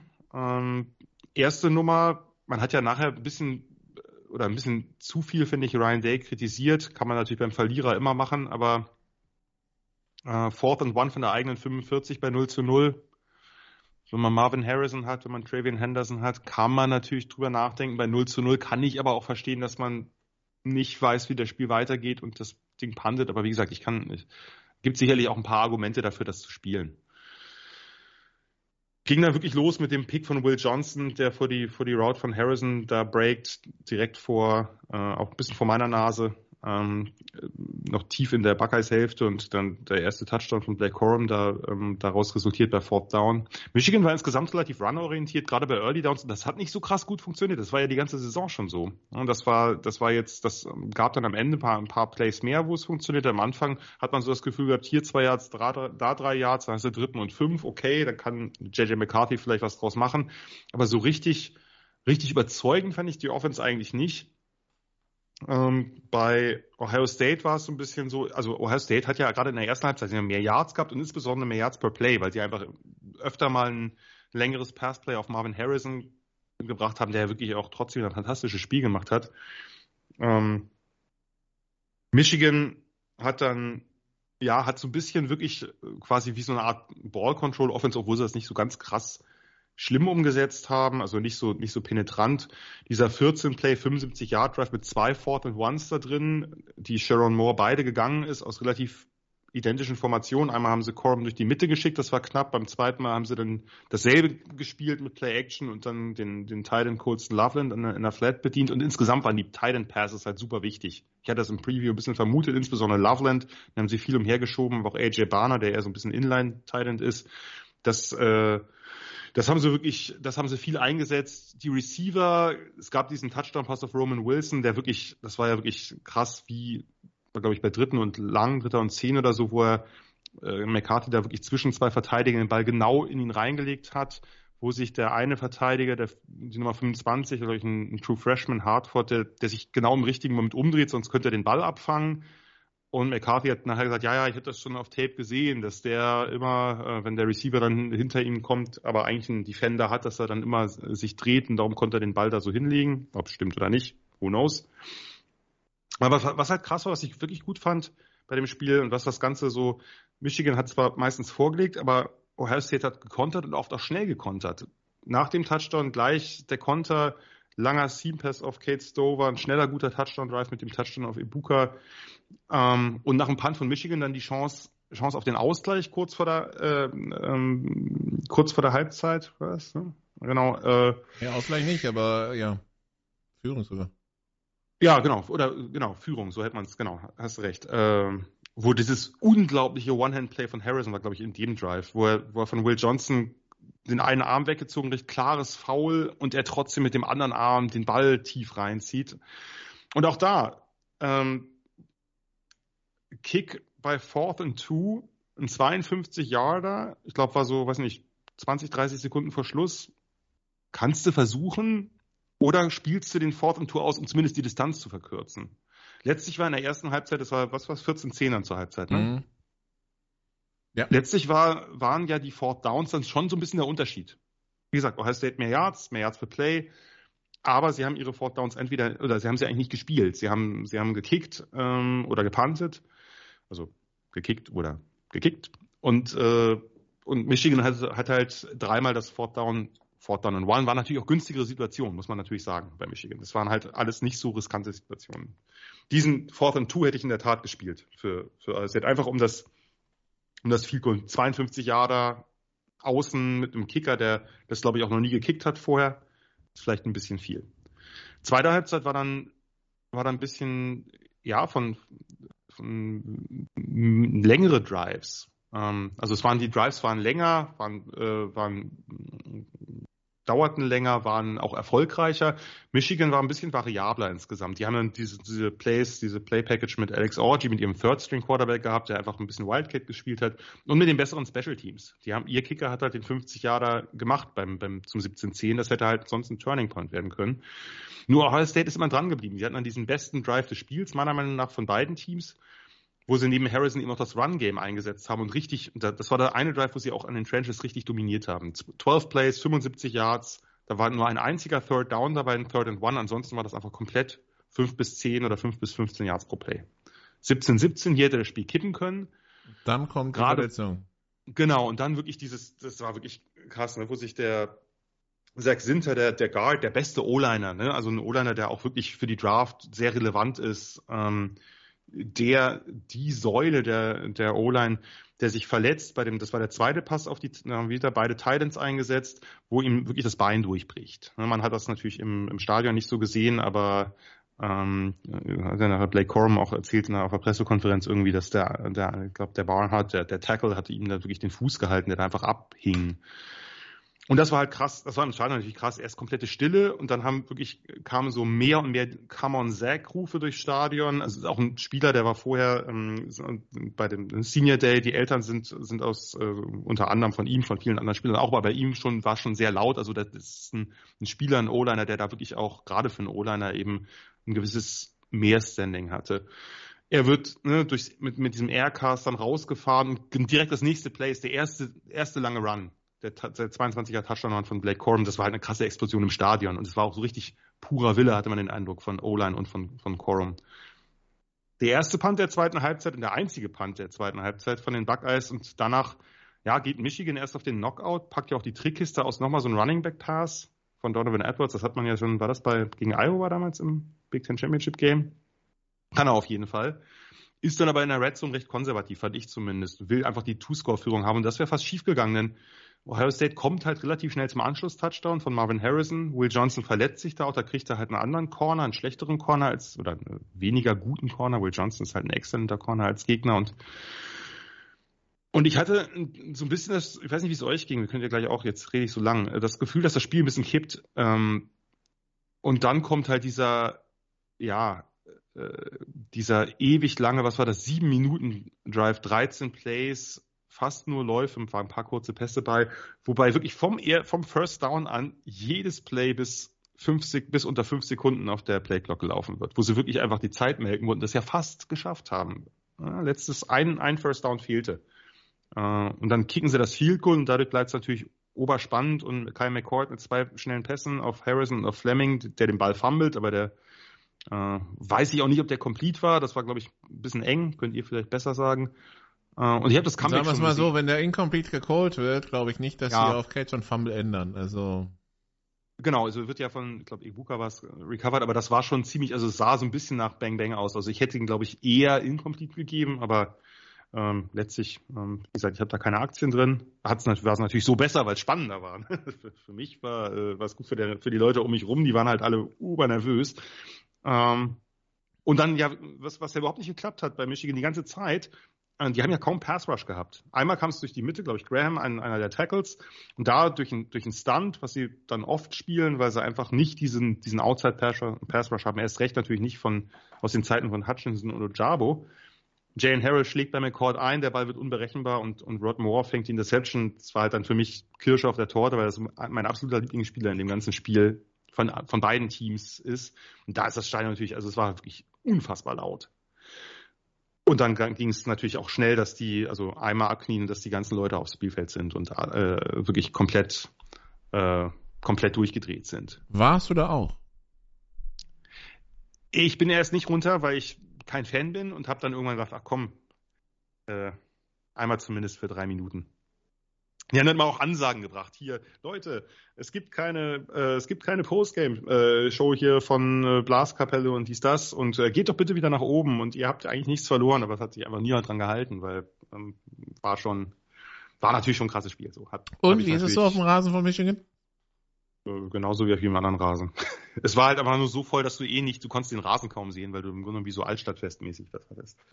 Danach war es halt witzig, weil du bist halt einfach, ich kam nicht gleich zurück, ich musste halt in diesem, in diesem Ann Arbor Kraft da noch ein bisschen Zeit verbringen und aus den Studiehäusern, das sind ja quasi nur Studiehäuser drumherum, äh, die Leute haben einfach Bier rausverteilt in riesen Mengen, Bierdosen. Hier jeder, der vorbeikam und sagte, hier gib mal eine her, zack, zack, zack, zack, zack. Die waren auf jeden Fall richtig vorbereitet, das kann man nicht anders sagen. Da, äh, und die Amerikaner haben große Kühlschränke. Die haben große Kühlschränke. Ob das Bier jetzt, ob Miller Light jetzt das Bier für jeden Geschmack ist, ist eine durchaus andere Frage. Aber die Leute haben sehr bereitwillig alles genommen, was da ankam, natürlich. Ja, war, äh, ich bin, ich wollte dann eigentlich Football gucken, habe mich in irgendeinen so ein Seafood-Restaurant, was draußen gar nicht mein Ding, überhaupt nicht mein Ding gewesen, aber hatten draußen halt einen großen Fernseher. Ich wollte halt, die haben halt überall das, den Apple Cup gezeigt. Ich wollte aber eigentlich einen Iron Bowl sehen. Und da habe ich dann draußen Platz gefunden. Da kamen dann irgendwelche Leute und haben mir die ganze Zeit sehr seltsame Getränke hingestellt. Und, äh, ähm, ja, war irgendwie einer war Lacrosse Coach von Michigan oder oder Assistant Coach beim Lacrosse Team und naja, diejenigen Leute, die mit einem roten Trikot da vorbeiliefen, das waren doch ein paar auch im Laufe des Abends, die haben schon auch dann das ein oder an, den ein oder anderen Satz bekommen, sagen wir es mal so. Äh, ich weiß nicht, wie es euch ging, aber wenn man noch zum Sportlichen zurückkommt, ich fand Ohio State eigentlich nicht schlechter. Nikola, willst du erst? Nee, also äh, nicht schlechter nicht, nee, aber so irgendwie so ein bisschen, ja, in den, in den entscheidenden Momenten irgendwie, ne? Jan hat ja gerade angesprochen, äh, Ende erste Halbzeit. Ähm, und Wie seht ihr denn diese beiden Fourth Downs? Würde mich äh, interessieren. Im Nachhinein ist alles leicht, aber sowohl ganz am Anfang bei 0-0 als auch das, den, das lange Field Goal statt mal ein bisschen rankommen. Ich, ich, also ich glaube, ich, ich weiß nicht, also ähm, die Äußerungen danach waren ja auch ein bisschen komisch von von Day, aber vielleicht, vielleicht hat er nicht mehr rational gedacht, weil ne, wenn man gerade wenn man sich die Bilanz anschaut, mit der gewinnt alles nur gegen Michigan nicht so gefühlt. Ja?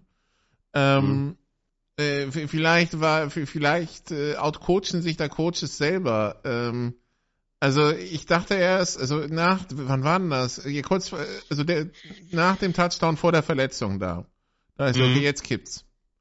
Weil irgendwie Michigan hatte man das Gefühl, tut sich schwer und dann kam die Verletzung und dann ist noch der beste O-Liner weg und oh je, ja. Und im Gegenteil, da nutzen sie halt Schlag auf Schlag äh, und machen zehn Punkte und das war dann der Punkt, wo ich so dachte, okay, da dieses Michigan lebt dann vielleicht doch mehr, als ich gedacht hätte. Und ähm, die letzte Minute, ähm, ja, das, der, der, der, das Ding mit dem, ich, ich habe erst gedacht, oh je, müssen wir jetzt, werden wir jetzt über diesen, diesen Fumble oder nicht Fumble reden müssen und am Ende war ja irrelevant.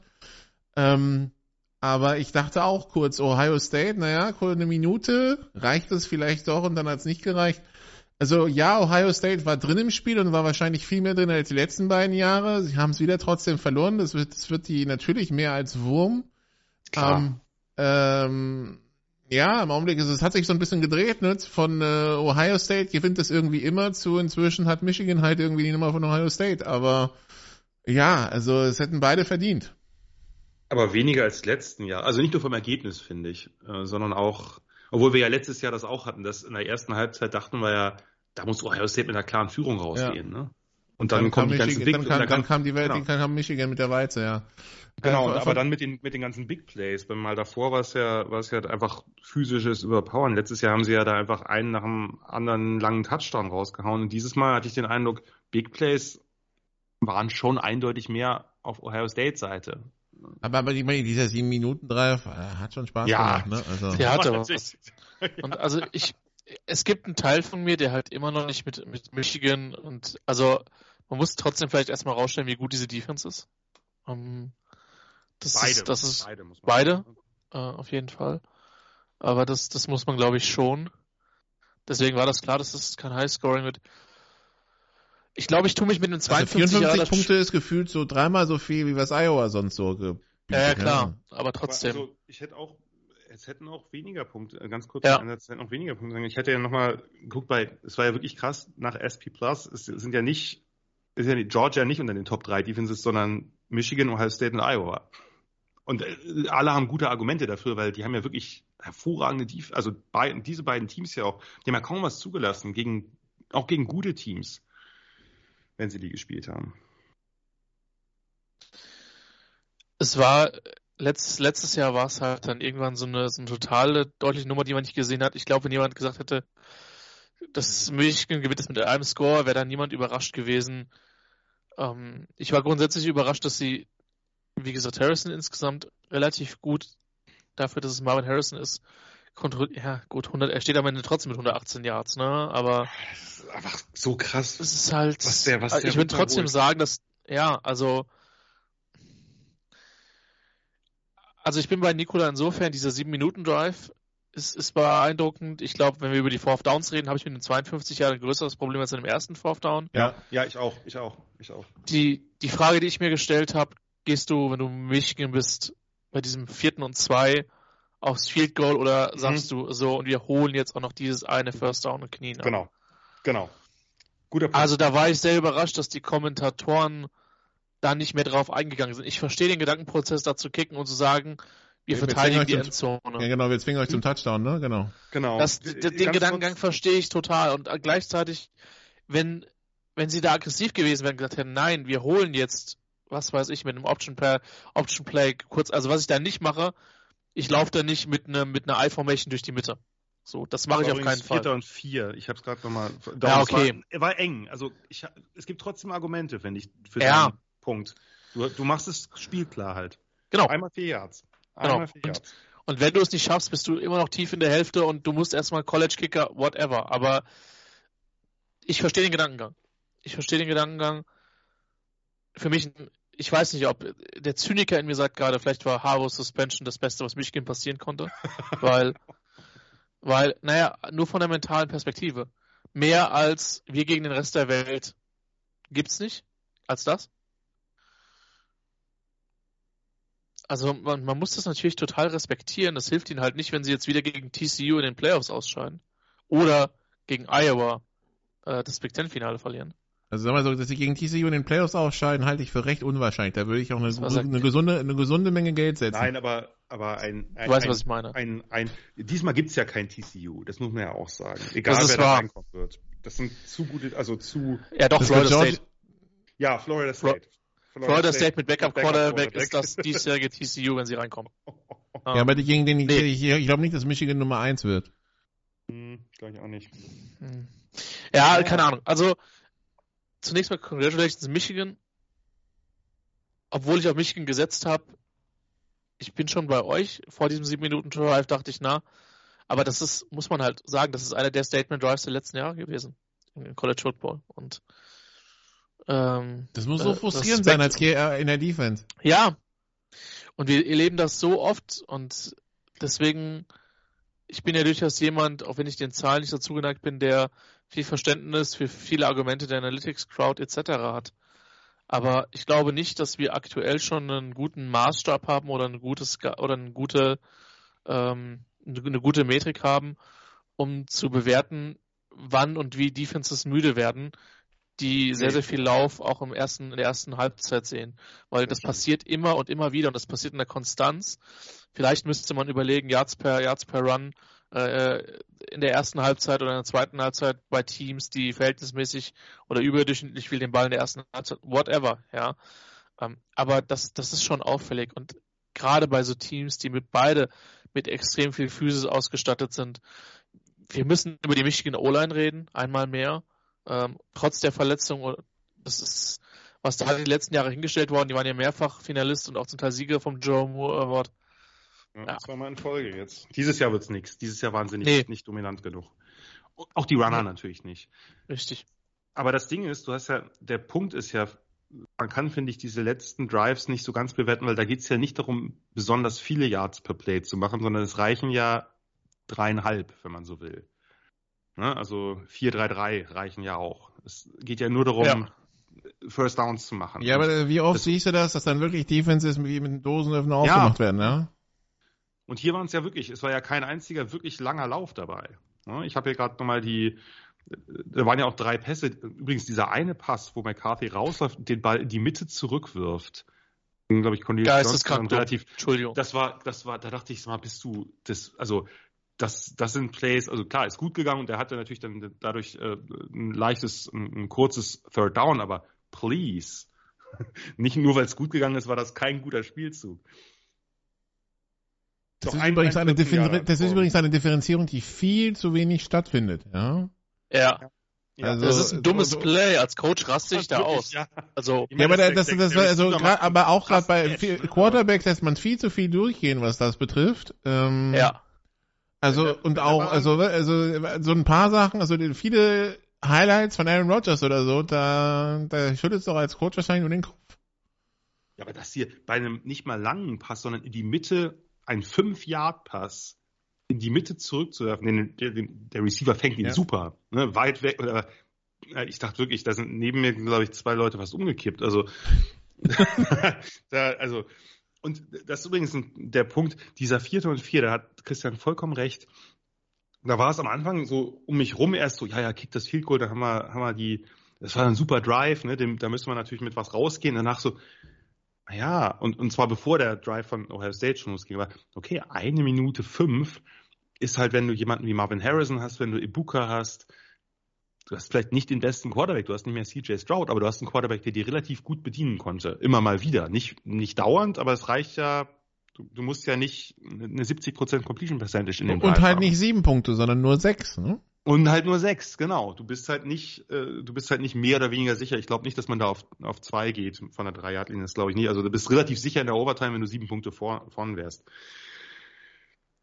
Ah, machst du nicht, denkst du nicht vier Yards, irgendwie ein Kurzpass auf den Tident, Loveland hat so gut funktioniert und dann ist das Ding durch. Und ich meine, ich hab's schon kommen sehen, ganz ehrlich. Ich hab's schon kommen sehen. Nachdem der gleich der der zweite, glaube ich, der auf, auf Harrison dann lang und dann der nächste auf Fleming lang, das waren ja zweimal 20 plus Yards. Da, das ging schon recht schnell. Ja. Sagen wir mal so. Ja, ja, ja. Ja, krasses Spiel. Michigan hat im Moment einfach die letzten beiden Spiele, das erste Spiel haben sie deutlich dominiert, physisch. Das zweite haben sie mit ihren Big Plays in der zweiten Halbzeit dann die Sache klar gemacht. Das hier war ein, war ein ziemlicher Grind und es stimmt schon, der erste mit dem ersten Fourth Down, da sollte man da, Ryan Day nicht so den ganz großen Wurm machen, weil letztlich war es ja auch so, man wusste, diese beiden Defenses sind so stark, hätte auch ein richtiger Low-Scorer werden können. Er hätte auch wirklich ein, ein 17-13 werden können. Und ob du da dann das Risiko nimmst, wenn es 0-0 steht und beide schon gepantet haben, I don't know. Beide sogar Three and Out hatten, ja. Naja. Anyway, Michigan Michigan gegen Iowa, also in Indy am Samstag. Am, äh, vor zwei Jahren und wahrscheinlich wird es genauso langweilig wie vor zwei Jahren. Ja, das, ist, das Big Ten Finale ist auch irgendwie selten was, was ich mir so wirklich ganz groß raufschreibe, weil, naja, okay. Ja, egal. Richtig. Washington gegen Washington State. Uh, talking about Spannung. Uh, Ja, Washington mit dem, nee, so, Washington zittert sich so ein bisschen durch. Washington ist vielleicht nicht nur wegen der Farbe lila, so ein bisschen das TCU vom letzten Jahr, uh, was sich durchzittern angeht die letzten Wochen. Jan oder Christian, wer ist auch immer, wer auch immer was dazu sehen will. Also nee, Jan hat ja gesagt, er wollte den Apple Cup nicht sehen, also Christian. Doch, also ja, habe ich schon dann noch gesehen, aber Christian darf gerne anfangen. Ich habe ich hab tatsächlich ehrlicherweise zu, zu wenig vom Spiel gesehen. Man muss das respektieren, was Washington übers Jahr gemacht hat. das, das darf, glaube ich, auf keinen Fall zu kurz gehen, zumal das kein traditionelles Powerhouse 12 und 0. 12 und 0. In einem Jahr, wo wir so viele Teams gefühlt wie Ewigkeiten hatten, die, die ungeschlagen bis zum Conference ja. Championship Game sind. Mit, mit Panics liest sich gar nicht mehr so krass mit 18 von 33 für 204, ja. Aber ähm, das, das, ich meine, das war der Super Bowl für die, für Washington State. Zumal, klar, ich will mich nicht alles täuschen, haben die beiden Teams veröffentlicht, dass sie das in den nächsten Jahren nochmal gegeneinander mhm. spielen, aber ja. das wird. Das Spiel, das, wär, das, Spiel war halt den, das, das Spiel war von Thanksgiving in den Sommer. Genau, das wird dann halt einfach eine Non-Conference-Nummer werden, wo du sagst, ja, das ist irgendwie immer noch wichtig. Ist nicht dasselbe. Aber ist genau. Es ist nicht, es ist nicht dasselbe. Und ähm, für Washington State natürlich muss man tatsächlich sagen, die Gefühlslage ein bisschen anders als bei Oregon State, was die, was die Saison betrifft, mit, mit 5 von 7 und 2 und 7 jetzt auch noch den, die Bowl Eligibility verpasst. Ist jetzt nicht überraschend, dass man die Partie verloren hat. Riesenrespekt, dass man den, den Huskies da so ein Spiel geliefert hat. Aber auf der anderen Seite ziehe ich auch meinen Hut vor Washington. Da muss man so durchkommen und das wird jetzt nochmal eine heftige Nummer zum Abschluss. Und auch da mussten sie fighten. Field Goal mit auslaufender Uhr. Aber bis 12.0 ist kein Zufall. Nee, 12.0 ist kein Zufall, aber die Zitterdinger in den letzten Wochen, also seit dem, seit diesem, finde ich schon Spiel des Jahres nach wie vor, Washington, Oregon, ähm, die Formkurven sind schon ein bisschen in unterschiedliche Richtungen gegangen. Also Oregon hat einfach alles platt gebügelt und Washington hat sich doch, hat doch ja. viele, viele enge Spiele gehabt. Und das war jetzt ja auch ein Zitterding. Es waren wenige Plays, die das entschieden haben. Washington State hat das toll gespielt mit Cam Ward, mit der, wirklich mit dieser Air Raid Offense, 10 Personnel, 4 Receiver. Let's go. Ball natürlich wie immer viel gepasst. Aber letztlich haben wir auch, muss man ja auch bei dem Spiel sagen, und Washington allgemein, die letzten Spiele, wir haben viel über ihre Defense geschimpft, die letzten Spiele ist die deutlich besser geworden. Ne? Die, die Defenses haben beide den einen oder anderen Stop produziert. Wenn, dann hätte ich gedacht, Washington State hat in einem Shootout eine Chance, nicht unbedingt, nicht unbedingt so. Aber sie haben halt viele Chancen verpasst. Ne? Da gab es diesen halben Tush-Push, der bei, bei Fourth and One 7, 7 zu 7 stand, glaube ich, den, den Washington State nicht verwandelt. Daraus äh, versäbeln die Huskies zwar ein Field Goal. Dann gibt's die unnötige Deception von, von Ward bei Third and whatever war das, äh, 15, 18, keine Ahnung, wo der Receiver einigermaßen frei war und den Ball in den Rücken wirft, weil er, weil er Druck von CTF bekommt. Und daraus dann direkt der, der Touchdown entsteht von, von Odunsee. Vielleicht sein einfachster diese Saison bei, bei Third and One Play Action und er steht halt, ist halt weit offen. Aber, aber ich, also ich habe das mir danach angeguckt. Ich fand, Cam Ward hat das super gemacht, paar herausragende Pässe, das 14-14, diesen Go-Over-the-Shoulder-Pass auf Kyle Williams an der vorderen Pylone, das war ein, ein absolut sensationelles Ding. Dann intercepten sie Panix. Ja, und Panix hat ja auch, die Statistiken von Panix sind die letzten Wochen so ein bisschen runtergegangen. Hat natürlich auch zum Teil was mit dem Wetter zu tun gehabt. Aber ich glaube, dass er, so sehr ich es ihm gönnen würde, äh, damit womöglich die Heisman so ein bisschen wahrscheinlich, also Finalist wird er auf jeden Fall, denke ich, aber und kann natürlich jetzt, wenn er jetzt gegen Oregon, das könnte ja so ein bisschen auch so ein Spiel um die Heisman sein. Jaden Daniels ist natürlich immer noch dabei mit seinen krassen Achso, ich dachte, sie wurden, ich dachte, die müssen diese Woche voten. Ist es so? Okay, dann, äh, ich dachte nichts, aber dann, äh, dann klar, dann müssen sie, äh, wenn das so ist, dann äh, wird das Spiel nicht mehr, äh, wird das Spiel nicht mehr entscheidend sein. Ich bin der Meinung. Ja, kann, kann gut sein. Ganz kurz nur. Wäre wär sonst ungerecht gegenüber denen, die vielleicht super gespielt haben, aber halt nicht in dem Conference Championship stehen. Ja, ja wär, wäre es. Ne, also ganz kurz, der, der, du kannst ja so lange nachgucken, in, in ähm, diese Interception gegen Panic Jaden Hicks, ja sowieso ein krasser Playmaker auf Safety, und dann machen sie, und dann werden sie zweimal gesackt und das verhindert Punkte. Dann vergeben sie ein langes Field Goal. Also sie hatten wirklich viele Chancen, gerade bei 14-14. Und du kannst halt solche Offenses wie die Huskies nicht dauernd aufhalten. Dann hast du am Ende wieder den, den klassischen Rome Odunsi Backshoulder, den er trotz enger Deckung einfach automatisch reinzieht, wird dabei gehalten, völlig egal. Und die Huskies haben dann auch den, den, den, äh, den, den Sack nicht zugemacht, kriegen die Interception, Tipball Interception, machen, machen daraus nichts Washington State gleicht, gleicht aus. Und dann hast du halt, ähm, am Ende sind es die kleinen Dinge. Ne? Es steht 21, 21, äh, Washington State, die Cougars kriegen, haben den Ball Second and Two an der 44 und Washington ähm, machen Holding, also machen First Down, First Down Run, machen Holding, dadurch äh, ja, stallt der Drive, wenn man so will. Und äh, Washington auf der anderen Seite beim, beim Fourth and One an der eigenen 29, da haben sie es ja wirklich riskiert. Da haben sie gesagt, das ist unser Play. Weil wenn wir das, das Fourth and One nicht machen an der eigenen 29, sie wollten nicht in die Overtime. Wenn wir das Fourth and One an der eigenen 29 nicht machen, gewinnen die Cougars. Wahrscheinlich zumindest. Sie machen das zu dem einen Play des Spiels und das und machen dann den, den Fake Running Back Dive up the middle und Penix pitcht den Ball zurück zu Odunze, den Endaround läuft. Ähm, wenn das schief geht bei Fourth and One, ich möchte die Reaktion nicht sehen, aber das ist halt, hatten wir ja gerade in anderer Hinsicht auch, wenn Plays gelingen, ist es immer ballsy und keine Ahnung was. Und sonst ist es immer total, total dämlich. Wie kann man beim Fourth and Short da irgendwie den Ball sieben Yards, acht Yards ins Backfield pitchen? Anyway, viel mit auslaufender Uhr und durch, aber ja, Washington zittert sich in das Spiel, Oregon ballert alles weg und es kann trotzdem ganz anders sein. Heißt ja nicht, dass die Huskies das nicht auch zittrig gewinnen. Tja, also die Huskies gewinnen und qualifizieren und waren ja schon fürs Finale qualifiziert, treffen dort wieder auf Oregon. Florida State schlägt Florida 24 zu 15 und wird vom Ranking belohnt und wieder hochgeschoben. Äh, Jan ähm, Tate Roadmaker. Also. Boah. Also, habt ihr das Spiel gesehen? Nein. Äh, Nicht wirklich. Uiuiui, das war wirklich ein ganz komisches Spiel. Immer, also immer ein bisschen, bisschen chippy. Ein, ein Florida-Spieler ist wegen Spucken rausgeflogen. Also das hat, da hat es wenigstens, das, der Sunshine Showdown Sehr hat schön. ja, schon denn schon. Ähm, aber äh, das war halt, das 24-15 wird halt dem Spiel nicht gerecht. Florida war in der ersten Halbzeit richtig viel besser.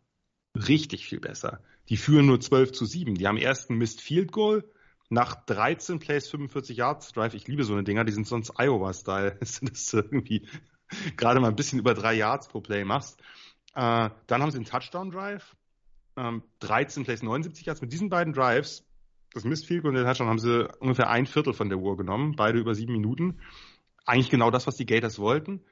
Ähm, da war ein Bullshit-Penalty dabei bei Third Down gegen Dent, gegen den Safety beim, bei, einem, bei einem Sack, aber das müssen wir mittlerweile mit Leben des Quarterbacks äh, solche Plays immer für sich kriegen. Bei FSU ging gar nichts. Die haben die ersten drei äh, Drives von Punt, Punt, Punt, ähm, zweimal Three and Out, einmal gab es ein First Down und dann Three and Out. Und dann Safety durch ein, äh, durch ein, durch ein All-Out-Blitz. Ähm, also, und der zweite Punt war auch noch mies. Das heißt, FSU hat wirklich nichts hinbekommen. Bis zum letzten Drive der ersten Halbzeit haben die genau null Yards gemacht. Ähm, und dann legen sie plötzlich in 10 Plays 90 Yard super Drive-In, Run-Game, Passes und es steht nur 7 zu 12 und eigentlich müsste es irgendwie nicht, höchstens 3 zu 21 oder so stehen.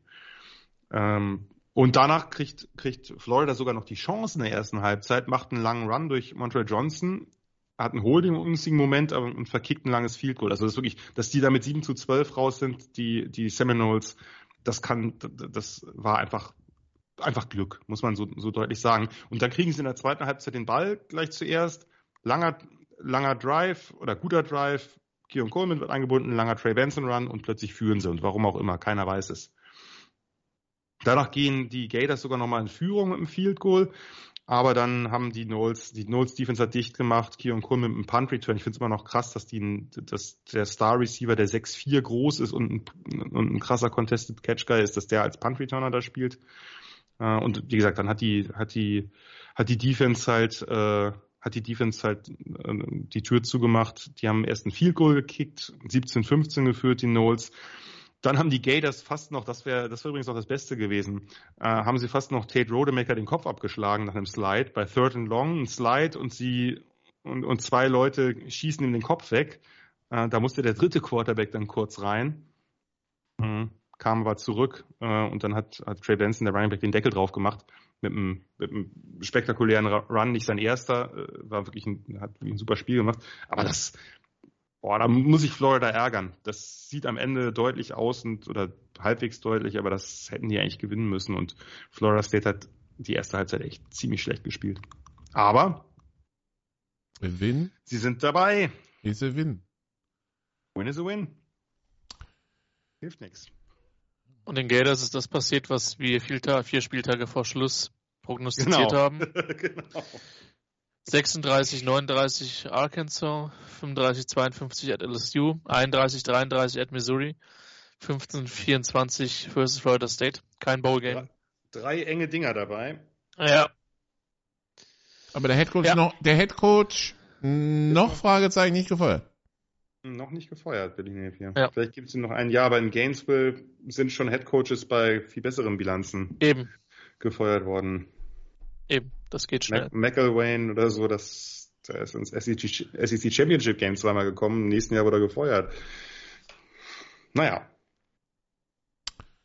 Dann habe ich Fragen an die Defense von Auburn. Alter. Äh, das, das, ich meine, jetzt muss man erstmal sagen, die Tigers, die Tigers werden eine Woche zuvor verprügelt. Wir haben das hier ausführlich gewürdigt. Ja. Von New Mexico State. Von New things. Mexico State. Ein solides 31 zu 10. Und diese Partie darfst du, darfst du, darfst du nicht verlieren. Nein. Nicht.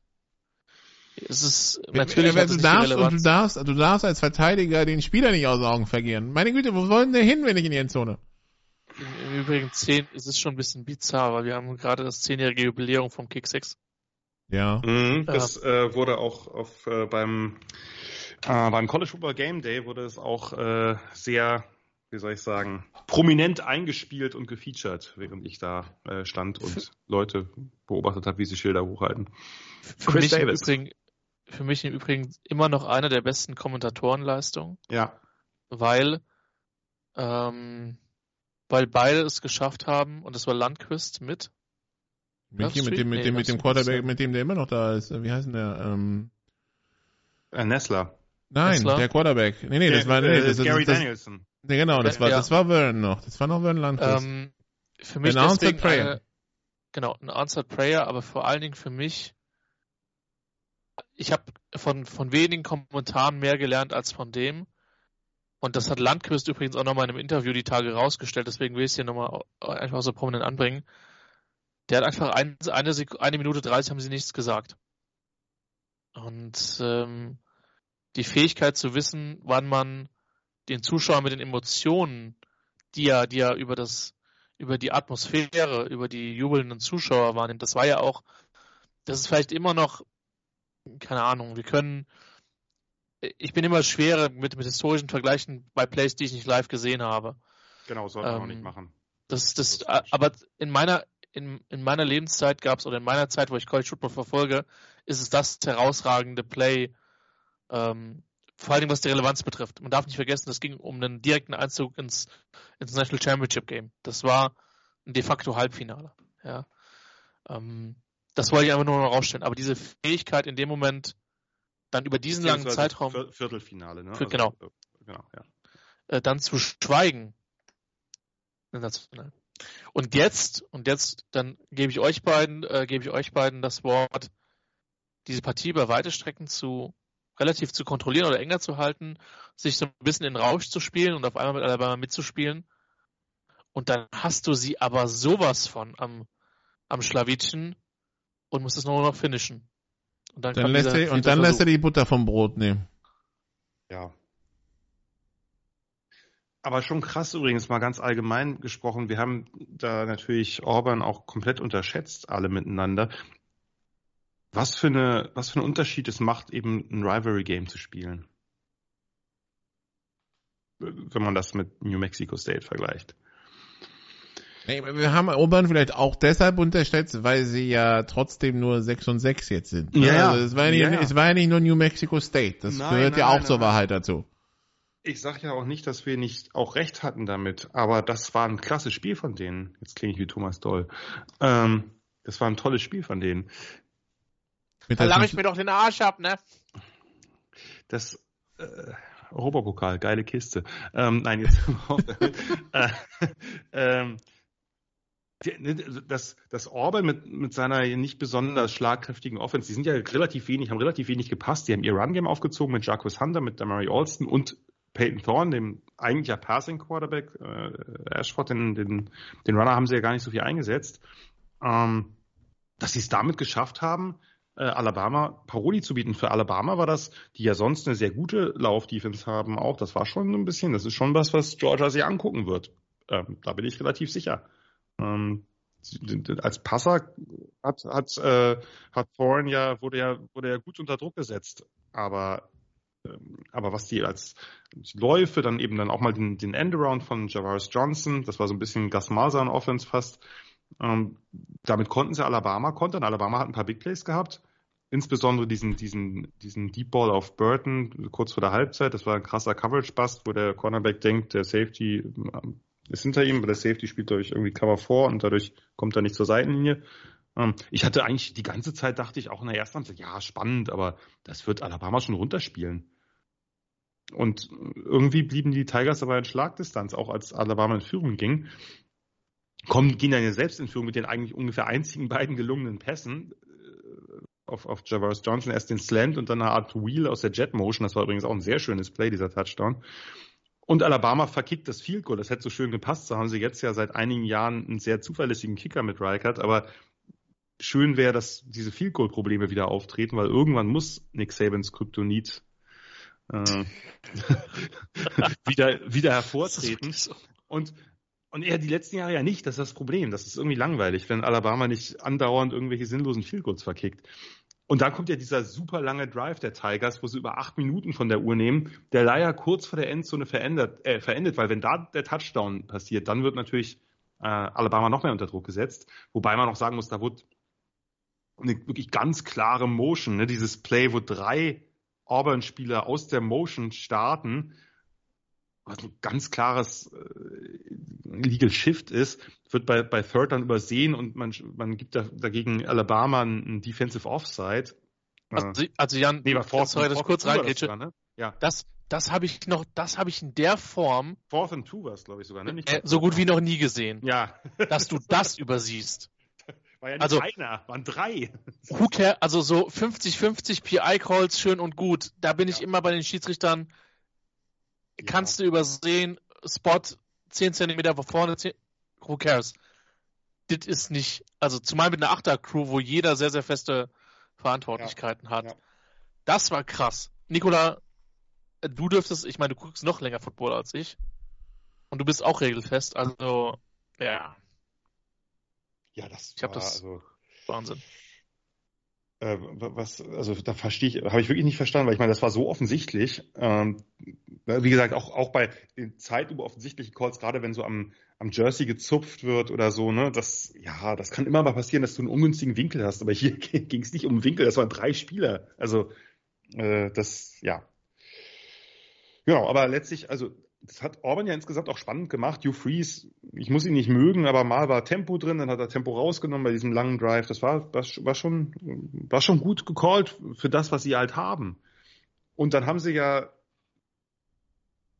Punt, Punt, ne, dann, also sie stoppen ja Alabama sogar nochmal, machen den Sack nicht zu und dann, das ist ja schon vor dem Fourth and 31 war es ja Dritter und 20, wo Milrow dann für 19,5 Yards läuft und dann machen sie den, den Fourth and Inches rein. Und dann kam dieser schlechte Snap, wo mittlerweile ja gab es ja so ein paar, ich glaube, der, der Kell hatte das auch gepostet, wo es durchaus sein kann, also es gibt ein, eine Aufnahme, wo der eine Auburn Safety ist es, glaube ich, nach vorne kommt und klatscht und in dem Moment wird der Snap, geht der Snap über Milrose Kopf hinweg. Also hm, könnte sein, dass das eine Rolle gespielt hat.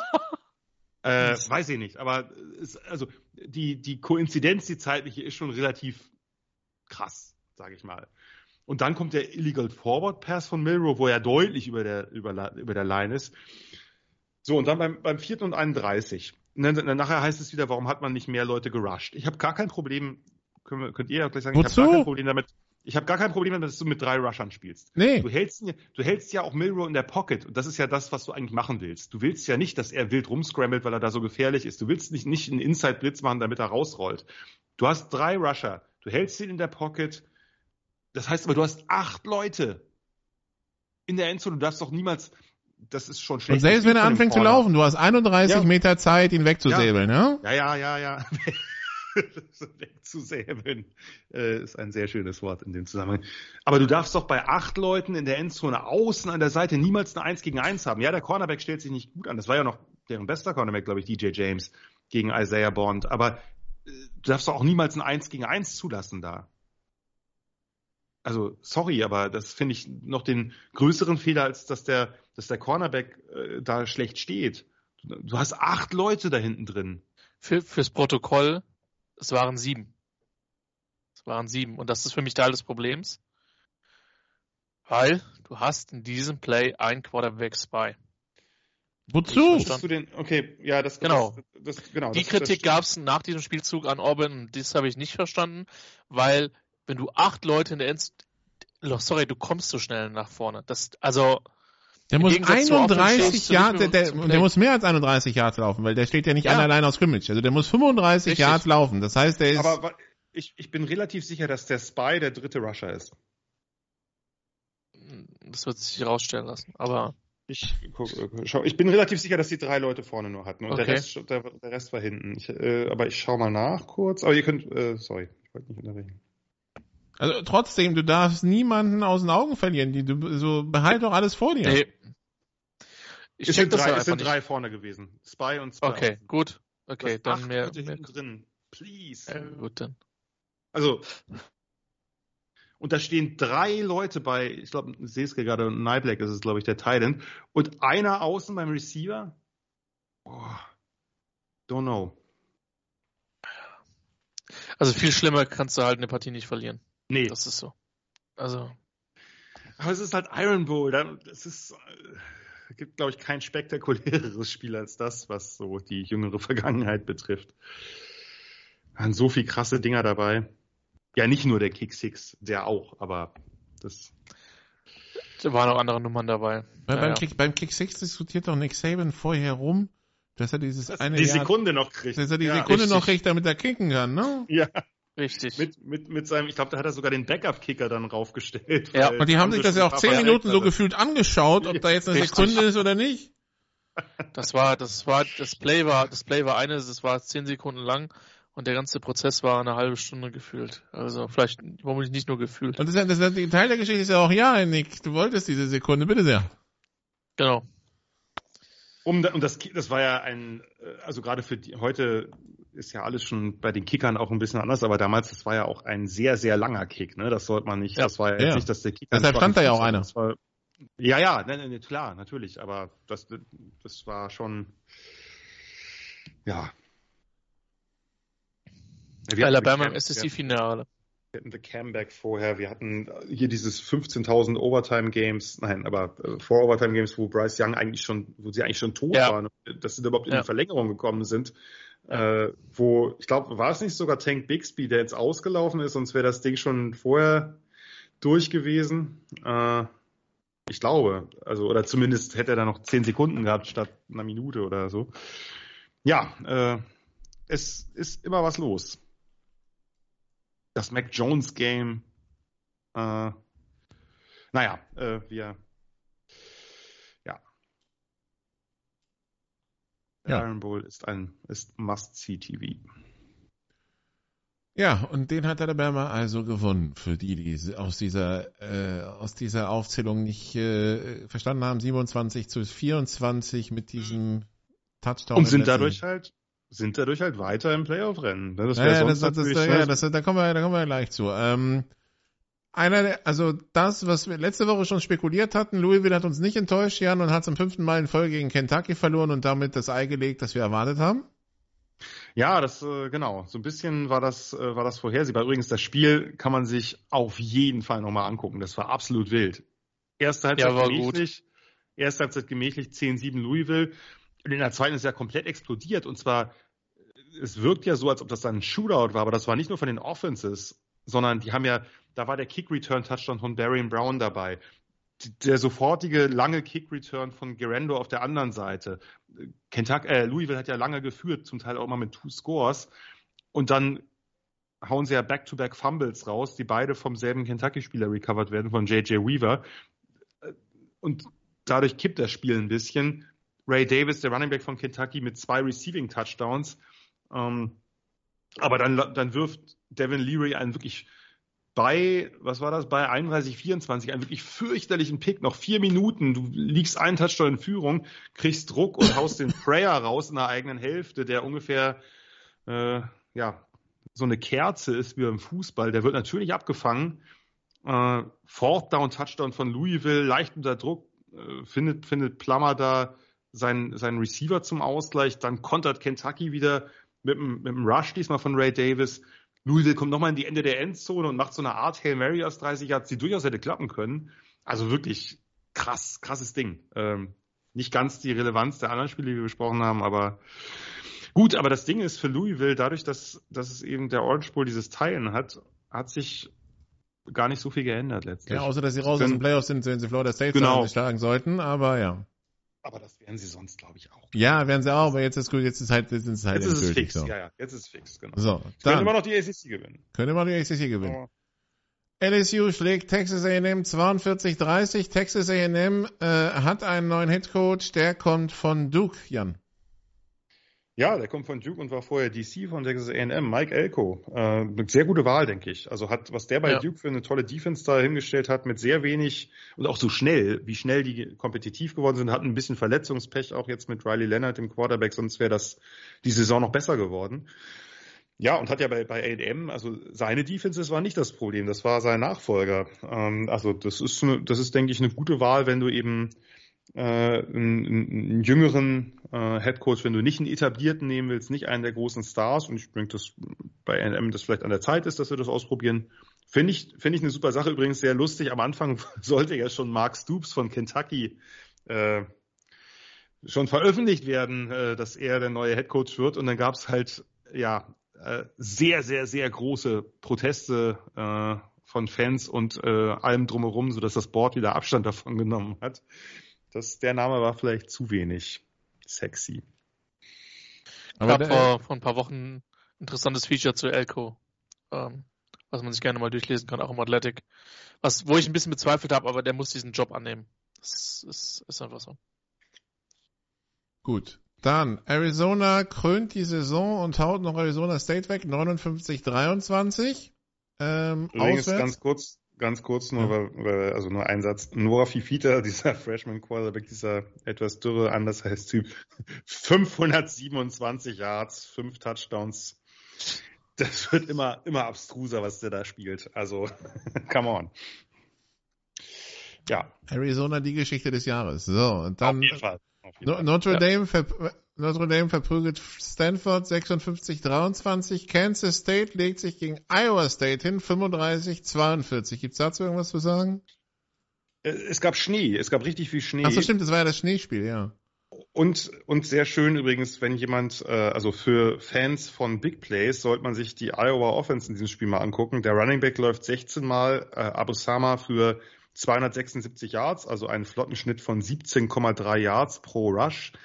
Der Quarterback Rocco Beck ähm, komplettiert nur acht Pässe, aber diese acht Pässe für 230 Yards, also 19,2 Yards pro, pro Passversuch übrigens sogar, acht von zwölf. Ähm, fast, fast 30 pro Completion. Also Iowa State hat es eher mit Big Plays gemacht.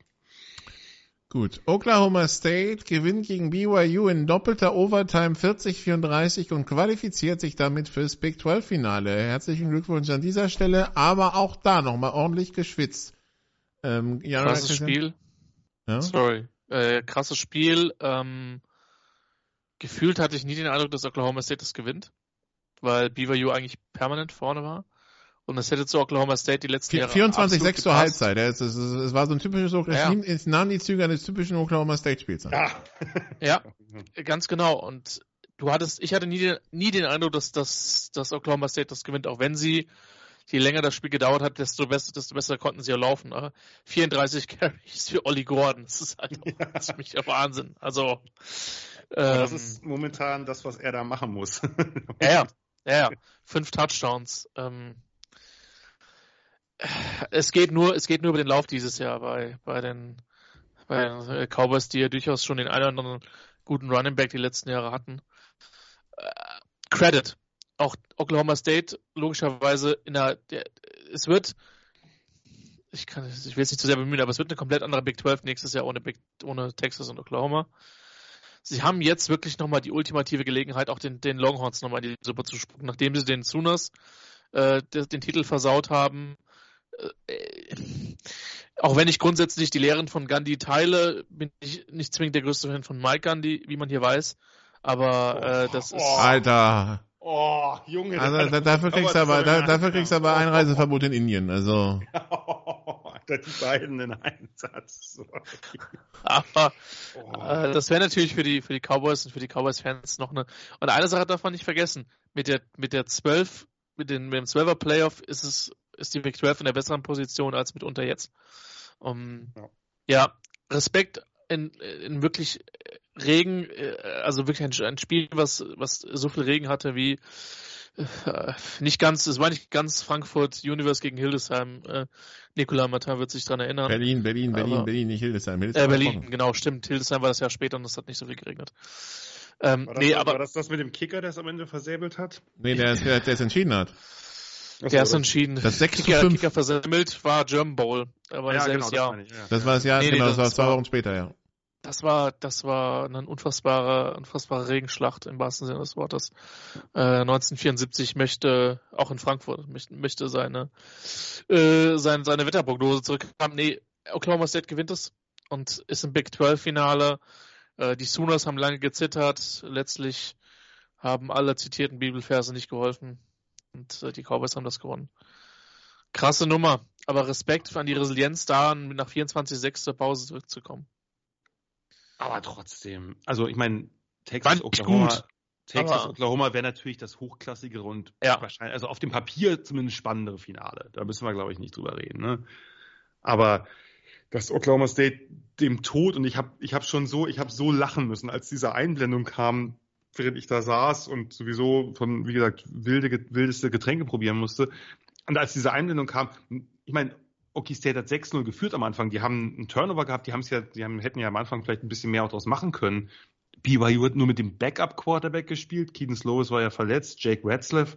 Da denkst du doch, Leute, also bitte, in 5 und 6 BYU zu Hause, große Chance und dann kommt, dann hauen die so eine erste Halbzeit raus, wo dieser Habt ihr diesen Pick Six gesehen von, von BYU, wo Alan Bowman den Ball irgendwie, der, der Receiver läuft eine Go-Route oder zumindest eine tiefe Route und, und er denkt, er läuft einen Hook und wirft halt einfach den Cornerback an, der da steht und sagt, jo, schönen Dank. Und BYU hat ja nicht mal viel, krass viel Yards gemacht, aber halt die entscheidenden Plays, ähm, ein paar nette, ein paar nette Pässe, da haben sie auch noch einen Punt-Fake. Bei 21,6 sind sie auf dem Gaspedal geblieben. Fand ich irgendwie cool. Du bist 5 und 6, du musst in den Bowl kommen, du führst 21,6 beim Favoriten. Was machst du? Du puntest nicht, nein, du machst den Punt-Fake-Pass und führst dann 24,6. Ja. Also, ich, die haben das super gespielt. Ich meine, was hast du denn zu verlieren? Äh, hau, hau die den, Einstellung gefällt. Ja, die Einstellung hat mir gefallen bei den Cougars, auf jeden Fall. Nur äh, Oklahoma State's Defense hat dann in der, in der zweiten Halbzeit einfach, äh, einfach die Tür zugemacht und einen Shutout produziert. Und ja, Olli Gordon, äh, krasse zweite Saisonhälfte, was der da bis auf in einem Spiel äh, gegen, gegen UCF, aber ansonsten hat er jedes Spiel einfach so unfassbar abgeliefert. Sie haben ja auch ganz gut gepasst, also fehlerhaft zum Teil, aber über 300 Yards Passing. Also von den Yards her war das ja war das ja klar überlegen, aber sie haben halt, sie haben halt lange die Punkte nicht gemacht. Haben ja mit drei physischen Receivern, Leon Johnson, ein 6-5 Receiver, der jetzt ein bisschen mehr Plays gesehen hat, Owens und Presley. Presley ist klein, aber richtig tough. Ähm, und haben da ja auch noch, dann haben sie einen Pick produziert. Es stand ja Ende des dritten Viertels immer noch nur 13-24. Ähm, und das Comeback war wirklich wackelig. Da waren ein paar, heiße Pässe dabei von Bowman, die genauso gut hätten intercepted werden können. Und ich meine, und dann, das war wirklich, fand ich, Peak Oklahoma State. Du machst diese Ollie Gordon Touchdowns 21, 24 und dann 28, 24? Nein, weil du lässt dir natürlich den, den, den Pad blocken äh, und dadurch reicht BYU ein Field Goal zur Overtime. Also das, das ist wirklich schon auch echt schlecht gewesen. Also, dass, dass sie das nicht einfach klargezogen haben von Anfang an, sondern da so einen Wackler draus gemacht haben. Und dann am Ende natürlich klar, in der Overtime haben sie dann machen sie zwei Touchdowns und BYU nur einen und dann gibt es den, den, den Strip gegen, äh, von, von Trey Rucker gegen, gegen den Titan Rex. Aber, puh, also der, der Einzige, der wirklich erleichtert war, ist, glaube ich, der, der, der Big 12 Commissioner, weil der wollte, hat wahrscheinlich nicht besonders viel Lust gehabt, dass er ein, Finale zwischen Texas und Oklahoma, den beiden Teams, die eh abhauen, sieht, sondern dass zumindest ein, dass zumindest ein Team ihm nächstes Jahr noch erhalten bleibt. Der hat wahrscheinlich dann vielleicht doch einen Erleichterungsschnaps getrunken oder so, aber puh, also das ist jetzt nicht, die gehen nicht mit sehr viel Rückenwind in das Finale. Das muss nichts heißen, aber das war jetzt nicht so doll. Gut, dann Tennessee Vanderbilt 48-24, North Carolina State schlägt North Carolina 39-20, Jan, und also können wir bei North Carolina, ist das Wort Enttäuschung bei 8 und 4 gerechtfertigt oder nicht? Ja, schon, oder? Also ich würde jetzt schon sagen, gerade nach dem, nach dem am Anfang der Saison habe ich vielleicht nicht so viel erwartet, aber mit Drake May und als die Receiver dann richtig aufkamen, das Running Game richtig stark wurde mit Hampton, die haben, die haben ja eine super Offense gehabt und irgendwie, ja, so ein bisschen, bisschen ausgefadet irgendwie, keine Ahnung. Und ja, NC State mal von dieser, von diesem Quatsch von, von Dave Doran abgesehen, dass da irgendwelche Leute ihr Geld für, für, für die NRL-Deals seiner Spieler, ich meine, das ist wirklich abstrus, aber ansonsten ist natürlich Coaching-Leistung ist wieder, wieder grandios und ich wundere mich, dass der nicht jemand ist, der öfter mal auch ein bisschen heißerer, ab und zu wird er ja so gehandelt, aber dass das ein bisschen heißerer Kandidat für einen großen Job ist, weil was der bei NC State auch aus zum Teil nicht so wahnsinnig guten Teams macht, ist schon krass. Absolut bei dir, 100 Prozent.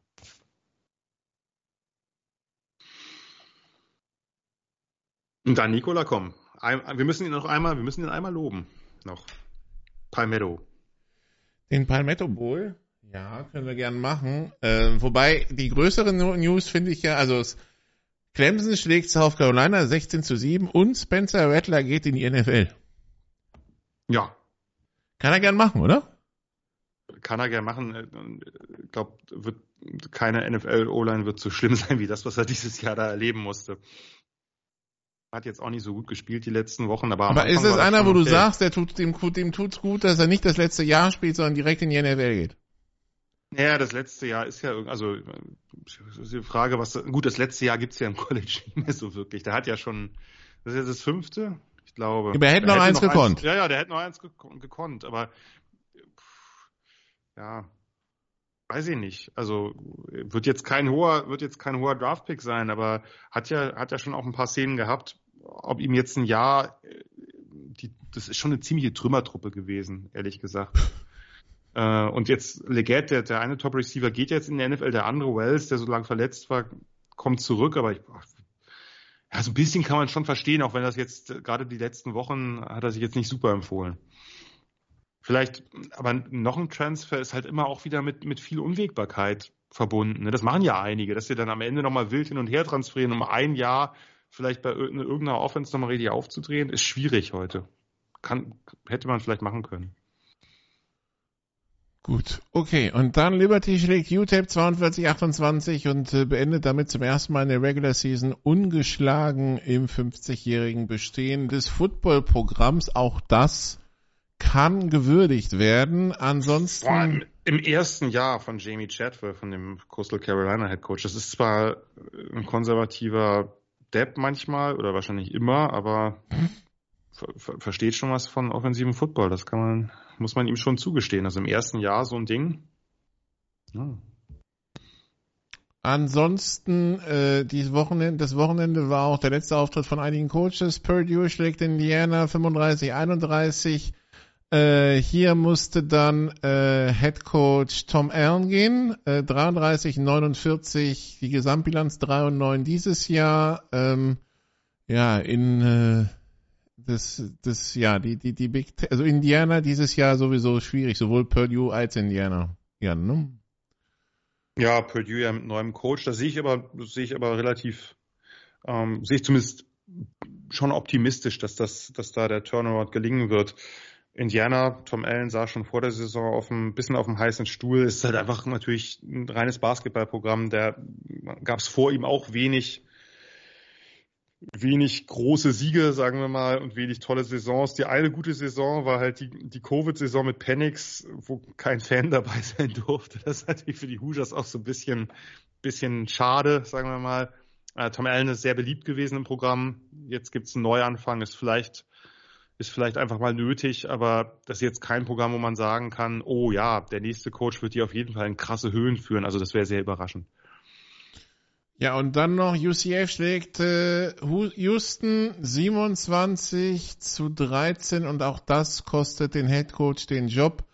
Äh, Dana Holgersen 31, 28 Bilanz 4 zu 8 in diesem Jahr. Äh, Stempel drauf, Christian feilt.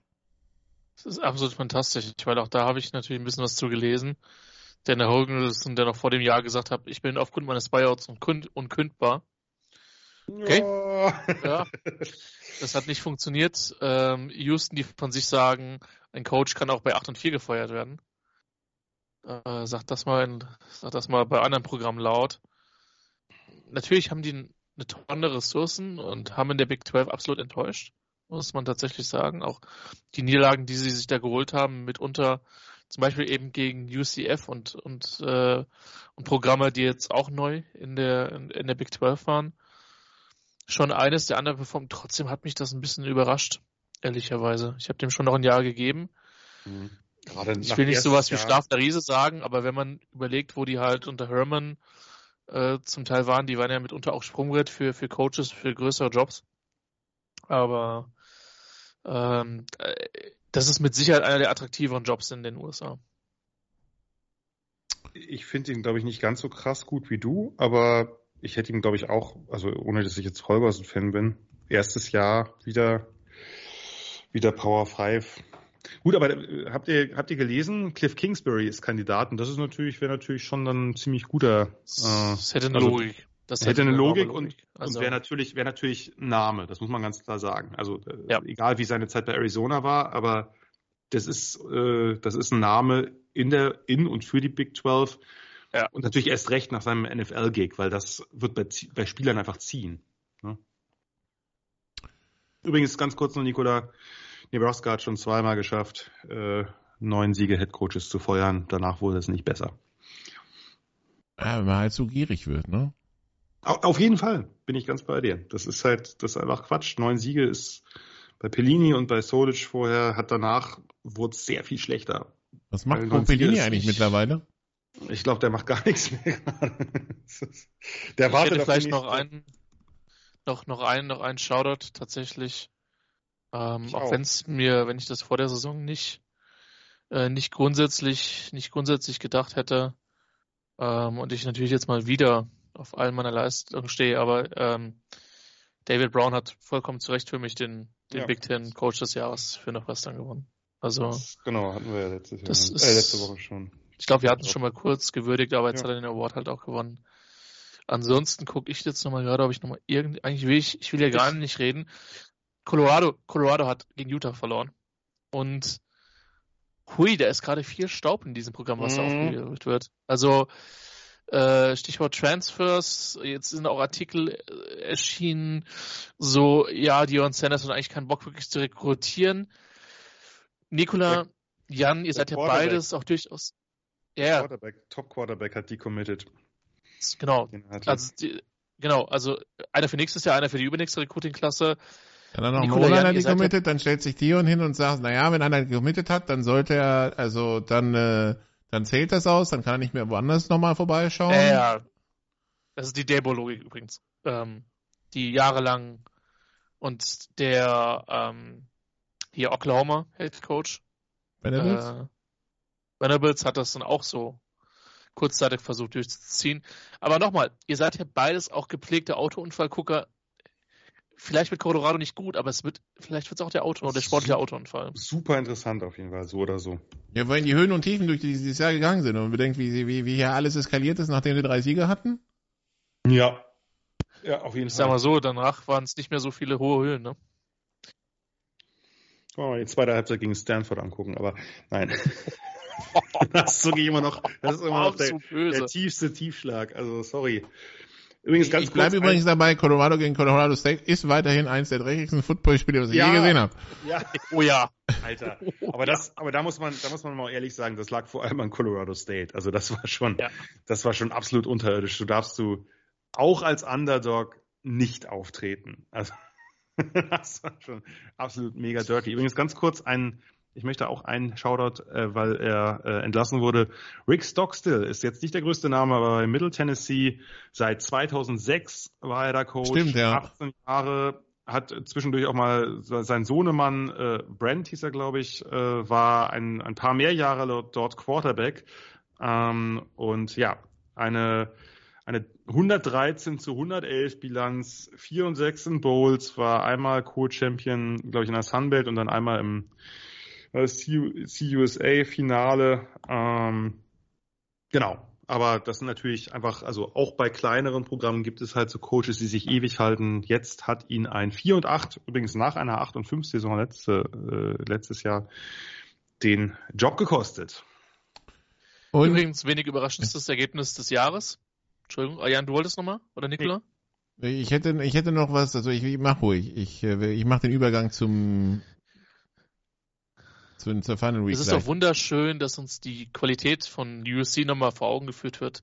Wenn das Team, das USC schlägt, dann mit 7 zu 33 gegen Kerl zu Hause verliert. Fantastisch. Und Kerl dadurch in einen Bowl kommt und das ermöglicht. Ja krass. Also das, als das Ergebnis, als ich am Sonntag wach geworden bin, das Ergebnis gesehen habe, sind meine Augen erstmal erst groß geworden. What?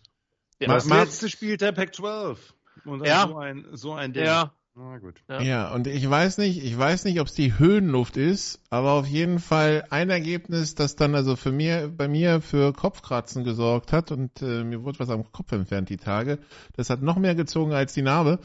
Ähm, die Mountain West. Was in aller Welt ja. ist euch durch den Kopf gegangen, als ihr entschieden habt, dass der Tiebreaker durch vier Computerprogramme ermittelt wird und ihr nicht mal in der Lage seid, das am Abend vom letzten Spiel zu sagen, nein, das verkünden wir morgen.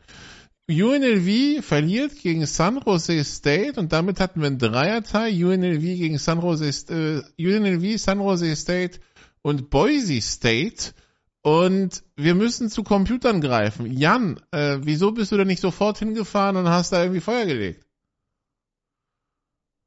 Das Problem ist, dass zwar San Jose State gegen beide anderen gespielt hat und da war eine 1 zu 1 Bilanz, die anderen beiden aber nicht gegeneinander gespielt haben, sodass wir kein, äh, kein Round Robin haben. So ja, aber da brauchst du nicht, da brauchst du nicht gleich Computer. Also ich meine, nee, ich, dachte, ich dachte, wir wären dem BCS scheiß endlich los gewesen. Äh, nicht so ganz. Vor allem das, das Lustige ist, dass San Jose State ja gerade mit sehr, sehr viel Rückenwind, ich glaube, das waren, waren die letzten sechs oder letzten fünf Spiele haben die gewonnen. Also da äh, ist gerade, und jetzt auch UNLV war ja das eine Team, was quasi ein Spiel Vorsprung hatte, weil sie nur, weil sie nur eine Conference-Niederlage hatten. Die anderen drei waren es ja vorher noch, Boise State, San Jose State und Air Force. Boise State und Air Force haben gegeneinander gespielt. Da hat sich sozusagen einer gleich verabschiedet. Ähm, hatten halt, äh, hatten halt schon zwei Niederlagen. Und jetzt haben wir halt das Problem, dass San Jose State, das hat, jeder hat gehofft, dass sie nicht UNLV schlagen, weil dann wäre es einfach gewesen, dann wäre UNLV, UNLV drin und der Sieger des anderen Spiels.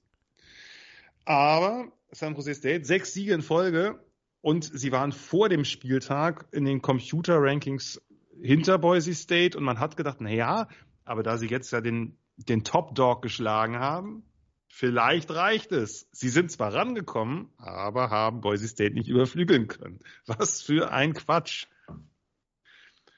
Und so ist das heißeste Team der Mountain West, man muss es so deutlich sagen, und vielleicht aktuell auch das Beste. Nicht dabei. Trotz einer gleichbleibenden oder gleichlautenden Bilanz mit den anderen beiden, nicht im Championship Game. Es gibt immer noch ein Fantasy-Team von mir, das den Namen David Fails Saves the Day trägt. Immer noch. Und ich werde nie, und das war die erste Draft, die ich wirklich intensiv verfolgt habe, dieses massive Shootout aus David Fails, San Jose State und Derek Carrs Fresno State irgendwie ein 50er oder 60er Spiel. Oh ja, das war, das war, das war, das war irgendwie so ein, ja, ja, das war ganz. Ähm das war, von daher, ich habe einen Platz in meinem Herzen für San Jose State. Aber fantastisch, fantastisch, was die Mountain West gemacht hat. Also das ist auf einem auf einem Idiot, Idiotenniveau, das also ja. Ich möchte nochmal erwähnen, dass das Spiel, was du erwähnt hast, was in der Tat 62-52 ausgegangen ist, in der zweiten Halbzeit etwas nachließ, weil es zur Halbzeit stand es schon 42 zu 41. ja, mit einem, der, der Unterschied war ein verkickter Extrapunkt. Also äh, beide haben einfach mal sechs Touchdowns aufgelegt. Also es gab zwölf Touchdowns in der ersten Halbzeit zu sehen. Die übrigens, auch das sollte man erwähnen, allesamt Passing Touchdowns waren von Face und Carr. Ganz gut. Kombiniert 1382 Yards an Offense. Ja, und vor allem kombiniert über 1050 Yards Passing Game und, und 12 Passing Touchdowns. In der zweiten Halbzeit, wie gesagt, hat das Ganze so ein bisschen nachgelassen, vor allem, weil sie da plötzlich äh, gab es fast nur noch Lauf-Touchdowns und ein paar Field Goals. Das ist natürlich nicht akzeptabel. Egal. So ist es. Jeder macht Fehler. So, David never fails. David never fails. Ich erinnere mich sehr gut an dich und ihn. Ähm, wir sollten langsam mal zum Ende kommen, glaube ich. Ja, wir, wir besprechen jetzt nach einer kurzen Pause die äh, Finals am Wochenende. Bis gleich.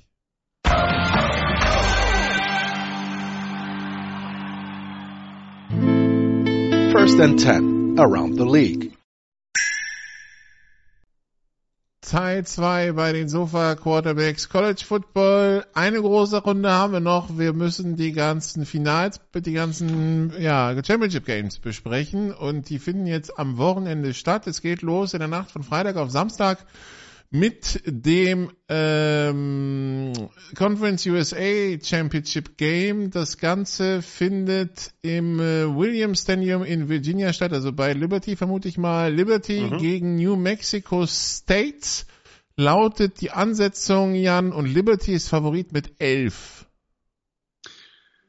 Das ist viel. Das würde ich, äh, ich würde nicht unbedingt sagen, dass Liberty das nicht gewinnt, aber ich würde auf jeden Fall drunter gehen. Wir also wir haben dieses Jahr schon mal gegeneinander gespielt. Es ging 33-17 aus ja, für Liberty. Das war aber Woche zwei. Das war Woche zwei und das ist äh, das ist nicht mehr das äh, die Form, die New Mexico State, die ja auch Jacksonville State, die ja nicht äh, wegen ihrer wegen ihres Transfers aus der FCS nicht an der Postseason, zumindest an den Championship Games teilnehmen können. Die dürfen jetzt Bowls spielen, weil es nicht genug Bowl-eligible Team gibt, Teams gibt. Aber äh, anyway, die haben auf jeden Fall ein sehr schönes Duell, zwei Quarters, Caden Salter gegen Diego Pavia. Das könnte spannend werden.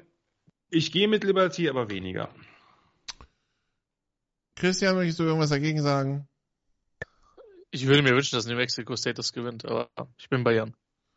Gut. Du warst doch eine Zeit lang als AD bei Liberty im Gespräch. Hat Alter, Alter, schwere Namen hinterlassen. Jetzt den Quatsch jetzt zum Ende. Das Problem, das Problem ist halt, ich meine, da, da kann er, also jetzt sind sie ungeschlagen durch eine Saison gekommen, was soll Christian dann noch ausrichten?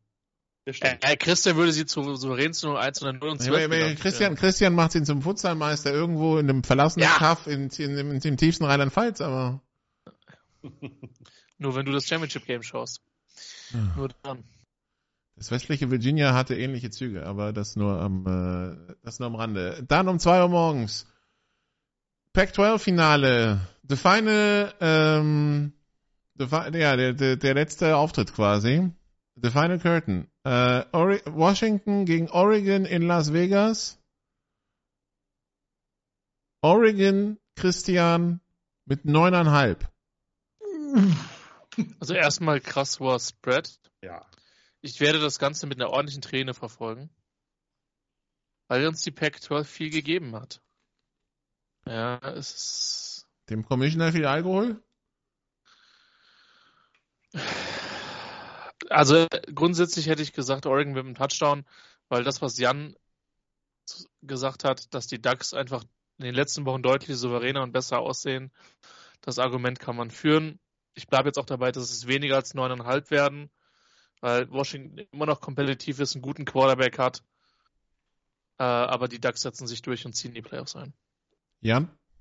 Ich finde den Spread krass. Also ich glaube, das also ich hätte jetzt auch gedacht, Oregon ist Favorit nach den letzten Wochen, aber neuneinhalb finde ich, finde ich viel zu hoch. Dazu hat, also Washington, Christian hat es ja vorhin gesagt, Washington hat die Spiele ja nicht umsonst gewonnen. Man gewinnt enge Spiele gut gegen Washington State. Das ist ein, das ist ein Derby. Äh, die davor waren ja auch gegen gute Gegner wie Oregon State. Und auch USC ist ja kein schlechtes Team, auch wenn wir viel drüber lästern durften und so. Aber finde ich, finde ich sehr hoch. Also ich würde auch in der Tendenz mit Oregon, ich würde es mir anders wünschen, ich bin pro Washington, aber ich gehe mit Oregon, aber neuneinhalb finde ich echt viel gegen, Vor gegen Penix. Auf und, Platz, ne? Ja, ja, und gegen Penix und diese, diese Receiver Amada Modunse, das ist mir, ähm, ich glaube, wir kriegen wieder ein tolles Spiel, aber neuneinhalb Too much. ist viel. Okay, dann gehen wir in den Samstag, Christian. Texas gegen Oklahoma State, die 7 gegen die 18. Big 12 Finale im AT&T Stadium äh, der Dallas Cowboys. Texas mit 15,5. Die Longhorns dürfen das nicht verlieren. Äh, die Longhorns dürfen das tatsächlich nicht verlieren, zumal wir echt. Also es gibt einen Teil von mir, der, wir sind uns doch alle einig, das wird ein 41-7 unter die Niederlage der, der Longhorns. Dazwischen gibt es doch eigentlich nichts. Ja, ja, genau. Richtig. Also Normalfall. Das Krasse ist ja, dass es, ihr könnt ja, ihr beide könnt ja gleich noch euren Senf dazugeben, dass es ja zumindest eine theoretische Chance gibt, dass wir kein SEC-Team in den Playoffs haben. Ich glaube es erst, wenn ich es sehe. Ähm, dafür brauchen wir aber einen überzeugenden Texas-Sieg. Mir fällt es schwer, nachdem ich was von Oklahoma State gesehen habe, äh, an, an die zu glauben. Von daher vermute ich, dass Texas das mit zehn Punkten vielleicht sogar mehr gewinnt. Die werden sich auf den Lauf committen müssen. Ähm, sie kriegen möglicherweise US zurück. Ich sehe wenig Chancen für Oklahoma State. Aber genau deswegen, das, das Ding ist halt, es ist die ultimative Underdog-Nummer und von wegen, auch euch spucken wir jetzt nach eurem Abgang nochmal so richtig in die Suppe. Das ist das Einzige, aber sonst schwer.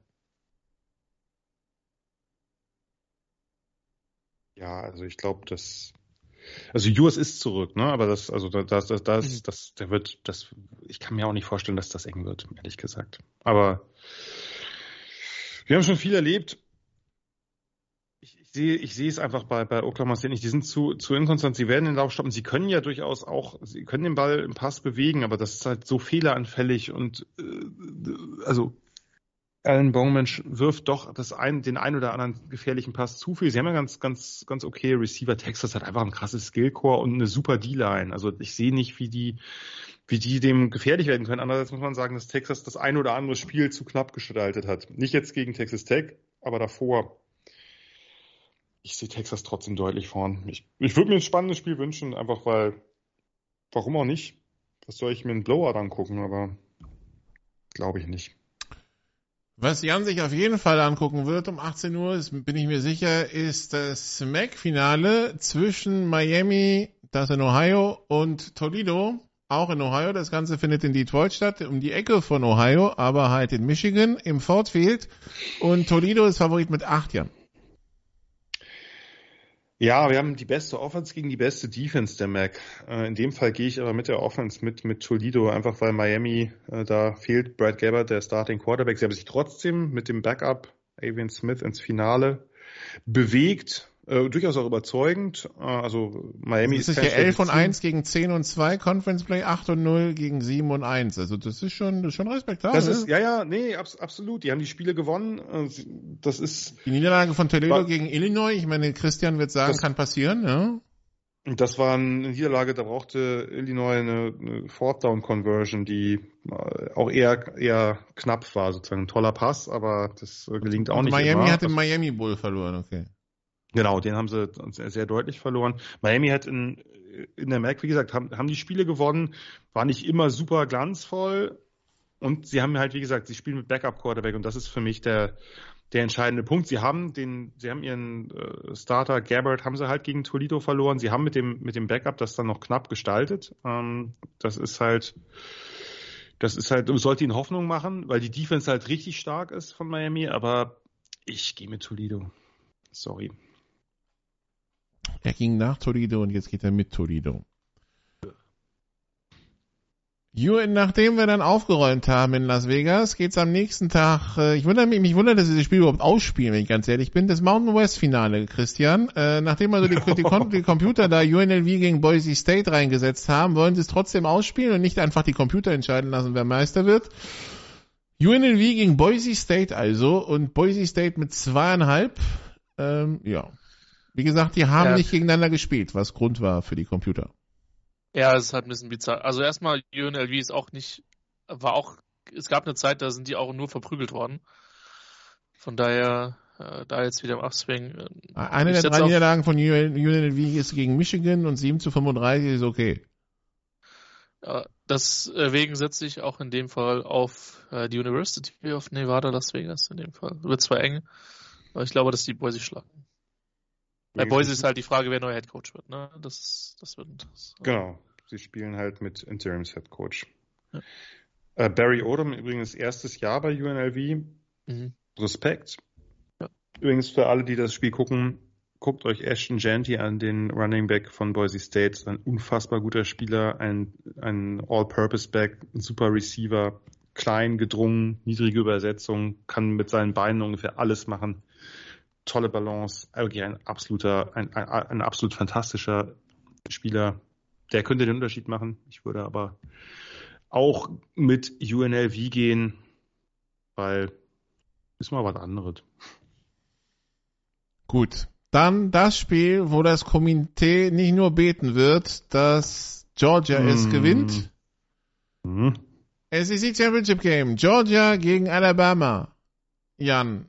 Äh, Georgia mit fünfeinhalb.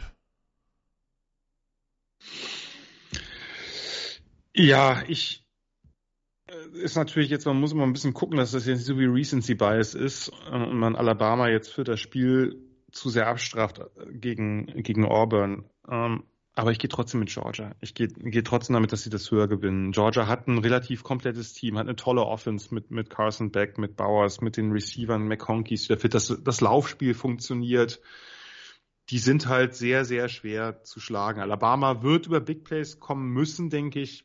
Milrow zu Fuß, Milrow durch die Luft. Der hat zwar jetzt auch bewiesen, dass er in den letzten Spielen, dass er auch ein Team äh, konstant und methodisch übers Feld führen kann, aber ich, ich sehe wenig Chancen, dass, dass Alabama das gewinnt.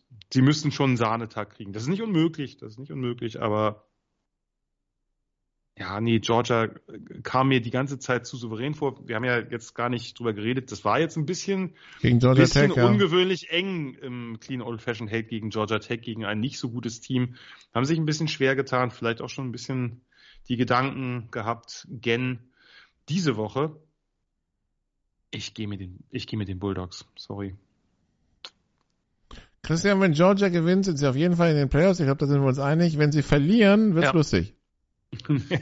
ich will einen Alabama-Sieg. Das sage ich sehr selten in den letzten Jahren. Ich will einen Alabama-Sieg. Ja, das ist aber nur, das ist, das ist, Warum? Du, du willst Warum? einen knappen, du willst, einen, du willst einen knappen Alabama-Sieg nur um den Verkehrsunfall dann zu sehen, ne? Genau. Richtig. Das, äh, es gibt nichts Besseres für College Football als die Debatte danach, zumal im letzten Jahr des 14 Playoffs. Was ich glaube, ist, dass Georgia mit zwei Touchdowns gewinnt. Und ja, Alabama war besser und ja, Milrose ist ein guter Quarterback und ja, diese Offense hat ihren Rhythmus gefunden. Tommy Reese hat sich von einem Koordinator, der nicht allzu, allzu dicht dran stand, von Nick Saban persönlich, naja, ich möchte mir jetzt die Szenarien nicht vorstellen, aber ähm, er hätte vermutlich keine Weihnachtskarte von Nick Saban bekommen, sagen wir es mal so, wenn es so weitergegangen wäre. Ähm, und trotzdem glaube ich, dass Georgia einfach das deutlich komplettere Team ist dieses Jahr und das am Ende auch gewinnt und im dritten, vierten Viertel wegziehen wird. Was machen wir denn jetzt, wo wir beide über das, oder wir alle drei über das Chaos gesprochen haben? Das machen, wer würde, wenn alle anderen Spiele, also bei Washington, Oregon, sind wir ja mehr oder weniger uns einig, der Sieger ist drin, oder? Ja. ja. Michigan, Michigan ist drin. Als Sieger ist drin. Macht zwei. Macht ja. zwei. Alabama gewinnt knapp gegen Georgia. Wenn Texas gewinnt, ist Texas drin, weil Texas hat Alabama geschlagen. Ich glaube nicht, dass sie Alabama dann das über Texas rechnen. Das halt auch. Aber Nicola, wenn Florida State ungeschlagen durchgeht, ist Florida State auch lässt, drin. Ja, dann ist, du meinst, die SEC bleibt draußen? Das glaube ich nicht. Das glaube ich nicht. Äh, ich nach, der, nach, der, nach der Logik der letzten Jahre ja. wüsste ich jetzt nicht, also wenn du jetzt anfängst zu sagen, Alabama kommt rein und Texas bleibt draußen, dann wird es schwierig. Und das Ding ist, wir reden von Texas, wir reden nicht von TCU, wir reden nicht von Baylor. Selbst wenn ich diese Logik der, der, des, des Namings, Florida State ist nicht, Florida State hat dann noch einen Top 15 Win. Weil Louisville an 14 gerankt ist. Also ganz ehrlich, wenn du Washington, wenn Washington Oregon schlägt, sind sie drin, sind ungeschlagen Pac-12 Meister. Wenn äh, Michigan gewinnt, sind sie haben Ohio State geschlagen und Penn State, sie sind ungeschlagener Big Ten Meister, sie sind drin. Brauchen wir gar nicht drüber diskutieren. Ja, die beiden wären, die beiden sind automatisch drin, wenn sie gewinnen. Sind wir uns einig, oder? Ja. Gut, die beiden sind gesetzt. Für mich auch übrigens. Oregon für mich Oregon höchstwahrscheinlich auch, aber Oregon nehmen wir aus der Diskussion mal raus, weil die halt diese One-Loss haben. Aber wir, wir haben ja. die beiden als, als ungeschlagene Division. Aber sie haben den One-Loss gegen das Team, was sie dann schlagen werden. Oder das, ja, okay. Dann ist Oregon, dann ist, dann sagen wir so, Weil, der Pac-12-Meister ist drin und, und der Pac-12-Meister drin. Oregon hat diesen krassen Eye-Test, dass ja. die letzte Wochen alles verprügelt haben wie kein anderes Team. Okay, dann, ist, Pac dann ist, der Pac-12-Meister drin. Michigan wäre ja. bei Sieg auch drin, weil also wie man Michigan rausdiskutiert, sehe ich nicht. Ja? Geht so. nicht, nee. Klar. So, wenn Florida State ungeschlagen Meister wird. In. Drin? Keine so. Debatte. Keine Debatte. Ja, aber das Problem ist, das ist das Team, was keiner drin haben will. Ich weiß. Ja, aber, aber, wie willst du, wie willst, aber wie willst du das, wie willst du das jemandem erklären? Das kannst du nicht. Dass du einen ungeschlagenen Meister rausnimmst? Wegen dem Backup-Quarterback. Nee, kannst du nicht machen. Es ist, ist schwer. Es geht nur zwischen Texas und Alabama. Ja, aber Texas und Texas Alabama ist halt, ist halt entschieden im Grunde genommen. Georgia ich weiß nicht, also wenn, wenn, Texas Georgia jetzt auf jeden Fall raus. Definitiv. Georgia ist bei der ja. Niederlage raus, ja, bei der Konstellation, also wenn, die anderen, wenn, wenn, ist, wenn ne? kein Chaos passiert in den anderen Spielen, ja. Ja.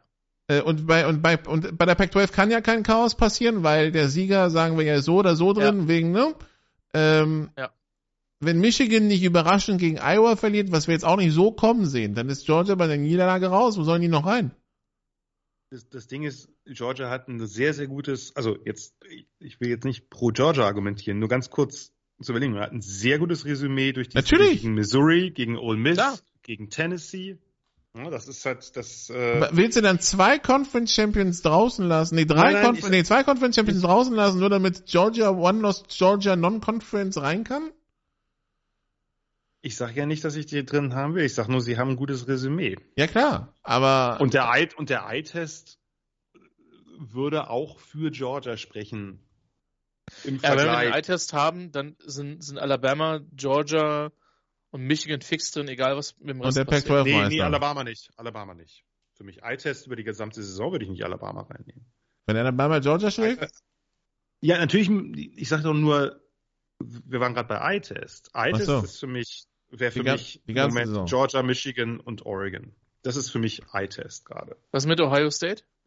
nee, Ohio State ist definitiv draußen. Ohio State macht selber eine also, Hoffnung bei Chaos. Das ist das Lustige. Wo ich nee, mir auch denke, so, genau, es gibt kein Chaos, wo ihr noch reinkommt. Äh, nee, dann kommt Mal nicht. Also letztes Mal ja, dieses Mal nicht. Also Pac-12, Pac-12 ist, wie Nikola gesagt hat, ist irrelevant und SEC ist in dem Fall auch insofern irrelevant, weil der Sieger dieser beiden Spiele, na, ist Bullshit. Äh, Georgia und oder Oregon Washington sind auf jeden Fall drin. Chaos bedeutet ja im Prinzip nur Michigan, Iowa was schwierig zu sehen ist, aber vor allen Dingen eben Oklahoma State, Texas, Louisville, FSU. Das, ist, das sind die beiden Spiele, wo es halt Chaos geben kann. Und, und Dann, eben ja, Alabama, Georgia ist auch Chaos. Das haben wir ja gerade schon. Klar, das, sind, das, das sind die klar. drei. Ich meine, ich meine, Louisville, FSU ist eigentlich kein Chaos, sondern Louisville, FSU sind alle erleichtert, wenn Louisville das gewinnt. Weil man dann Florida State nicht in die Playoffs setzen muss, meinst du? Ja, genau. Ja. Weil man Florida State mit Tate Rodemaker nicht in den Playoffs sehen will und weil alle, seien wir mal ehrlich, aber, Florida State hätte sich verdient, klar. Aber alle aber, wollen natürlich äh, eher die Top-Quarterbacks und die Top-Teams mit in bestmöglicher Besetzung, haben natürlich nicht alle, aber in sehr guter Besetzung sehen. Aber Jan, jetzt mal das Szenario. Die Louisville schlägt Florida State, ansonsten keine Überraschung. Und Georgia, sagen wir, Georgia gewinnt 31-10. Ja. Die 4 ist dann One Loss Washington, Texas. One Loss, Two Loss Alabama? Texas. Also 1 Georgia, 2 Michigan, drei, drei Washington oder Oregon und, vier Tech. Das wäre einfach. Okay. Das finde ich, okay. das ich einfach. Ja. Okay. Schwierig ist es halt, wie gesagt, wenn Alabama Georgia schlägt. Dann haben wir ein Problem, weil niemand will die SEC draußen sehen. Wer, wer ist denn in dem Szenario die vier, wenn Oklahoma State das Spiel gewinnt? Der Loser aus dem, SC, Loser aus dem Pac-12-Game oder Loser aus, aus dem SEC-Game? Wieso dann? Musst du da eigentlich Washington dann, oder Oregon dazu nehmen? Wieso dann, wenn, wenn Texas verliert, haben wir es doch leicht. Nein, wenn Texas und FSU verlieren. Ja, dann, dann sind beide SEC-Teams drin, glaube ich. Dann ist Georgia, Michigan, Washington oder Oregon und Alabama drin. Alabama over, möglicherweise ein One-Loss, Washington, was vielleicht 17 zu 10 ja, oder? Ja. Wenn sie das Ding gewinnen, ja. Wenn sie die Conference okay. gewinnen, ja. Okay. Dann ist Alabama drin, glaube ich. Das Problem ist, wenn Texas gewinnt, dann wird es halt blöd, weil es den, den Head-to-Head-Vergleich, also den, äh, ja, Genau. Nein, aber ich rede von einer, ich rede von einer Alabama Niederlage. Ich rede von Siegen von Pac-12 ist klar. Georgia, Michigan, Louisville, Oklahoma State. Ach so. Okay. So, wer, ist dann, Ala, ist dann Tula aus Alabama oder Freela aus Alabama nein, drin? Nein, nein, nein, Tula Alabama ist. Okay. Nein, nein, nein. Also wer ist dann die vier? Washington, also Verlierer Washington, Oregon? Nicht, wenn Oregon verliert. Okay. Ohio State? Haben wir dasselbe Szenario wie letztes Mal, dass Ohio State sich reinkriecht und dann nachher fast Georgia schlägt. Hm. Also das Szenario ist für mich fast das Spannendste. Aber, Aber das wird nicht passieren, Leute. normal so viel, nicht. So viel, so viel ja. Überraschung. Uh -uh. Und dann sitzen wir hier nächste Woche. ja. Also ich gebe, ich gebe zu, ich gebe fast zu, dass mein Wunschszenario tatsächlich zwei, zwei Pac-12-Teams in den Playoffs wäre. Wird schwierig, aber. Boah, erzähle ich jetzt aber auch noch nicht, aber ja, okay. Ja, wie gesagt, oh, nur, nur, nur in der Konstellation. Nur in der Konstellation. Also nur in der Konstellation. Also Texas verliert, Florida State verliert und Oregon gewinnt, ja? Und dann willst du notfalls. Oregon gewinnt klappt nicht in einem Blowout. So, irgendwie 24, 27, irgendwie sowas in der, in der Preiskategorie. Plus Georgia gewinnt und gewinnt am besten deutlich. Ja. Und Georgia gewinnt am besten deutlich gegen Alabama. Dass du wenige Argumente für die Crimson Tide hast. Und Michigan gewinnt. So. Und, dann, und dann bitte als komplettes Chaos, dann bitte aber auch im Finale Oregon-Washington Nummer 3, ja? also das, das Chaos könnte passieren. Es gibt ja Iowa keine Chance. Klar entsteht dann noch Chaos, wenn Michigan verliert. Aber das, also das nobody knows. Das ist unwahrscheinlich. Das ist unwahrscheinlich. Also ich glaube, alle anderen sind wahrscheinlicher. Aber wir haben ja noch alle gar nicht alles durchgetippt. Vielleicht sollten wir das vielleicht mal zuerst tun. Wir, ja. wir nähern uns langsam den drei Stunden. Ja, war klar, dass heute eskaliert. ja. Nach den letzten Kurzversionen können wir uns das auch mal erlauben. Muss ja Nach nicht dem Wochenende. Zuhören. Ja. Nach dem Wochenende auch. Wir hätten das AAC Championship Game, das parallel zum SEC Championship Game äh, quasi stattfindet. Dann Kickoff eine halbe Stunde später um 22 Uhr. Also wenn Georgia schon 28-0 führen sollte, könnt ihr darüber wechseln. Tulane äh, gegen SMU, äh, 11 und 1 Tulane gegen 10 und 2 SMU. Das Spiel hat dieses Jahr noch nicht gegeben. Tulane ist Favorit mit dreieinhalb zu Hause. Christian. Vielleicht sollte man an der Stelle auch einfach nochmal würdigen, was Tulane gemacht hat. Die letzten zwei Jahre, ähm, ja. Ja. Ähm, SMU, letztes Conference-Spiel in der American Conference, bevor die sich in die ACC verabschieden. Ja, stellt euch mal vor, man hätte das ist das letzte, das, also das letzte Spiel, für das die Fernsehgelder kassieren, ne? Ja, für die nächsten 45 Jahre. Bis, bis 2100 und ein paar. Genau. Ja, bis ungefähr bis dann, bis Jimbo Fischers Contract ausgelaufen ist. Ähm, man stelle sich vor, man hätte Anfang des Jahres zu USC gesagt, wisst ihr was? Ihr kriegt eine Neuauflage vom Bowlspiel gegen Tulane. Würden sie sich jetzt vielleicht wünschen, weil Tulane wird in einen guten Bowl einziehen. Und, und USC nicht? Hm? Und USC nicht? USC nicht. Genau. USC nicht. Und äh, ja, komm, dann gehen wir, gehen wir mit der Green Wave. Und äh, mit einem Drei-Punkte-Sieg wird eng. Übrigens ganz kurz nur, vielleicht auch ein Shoutout an SMU. Ich meine, die haben Tanner Mordecai verloren, die haben Rashi Rice verloren, die haben, äh, die haben viele, viele Teile ihrer Offense verloren und stellen halt mit äh, jetzt nicht unbedingt, also ne, haben einen riesen Receiving Core, bei dem kein, bei dem es keinen richtigen Playmaker gibt, äh, sondern eine ganze Menge Spieler, die Plays machen können. Preston Stone sich als, Run, äh, als Quarterback sehr gut entwickelt, haben auch da, auch bei Running Backs ein Committee am Laufen, also, und eine sehr gute Defense. Also, die haben, also Red Lashley hat da auch ganze Arbeit geleistet, dass er die ganzen Abgänger aufgefangen hat. Also beide, ne? Tulane mit Ty J. Spears, die haben immer noch Pratt als Quarterback und ein paar Big Play Receiver. Das ist, äh, sind zwei sehr gute Coaching-Leistungen. Ne? Also, das muss man schon sagen. SMU hatten da wenige gesehen, glaube ich, dieses Jahr. Okay.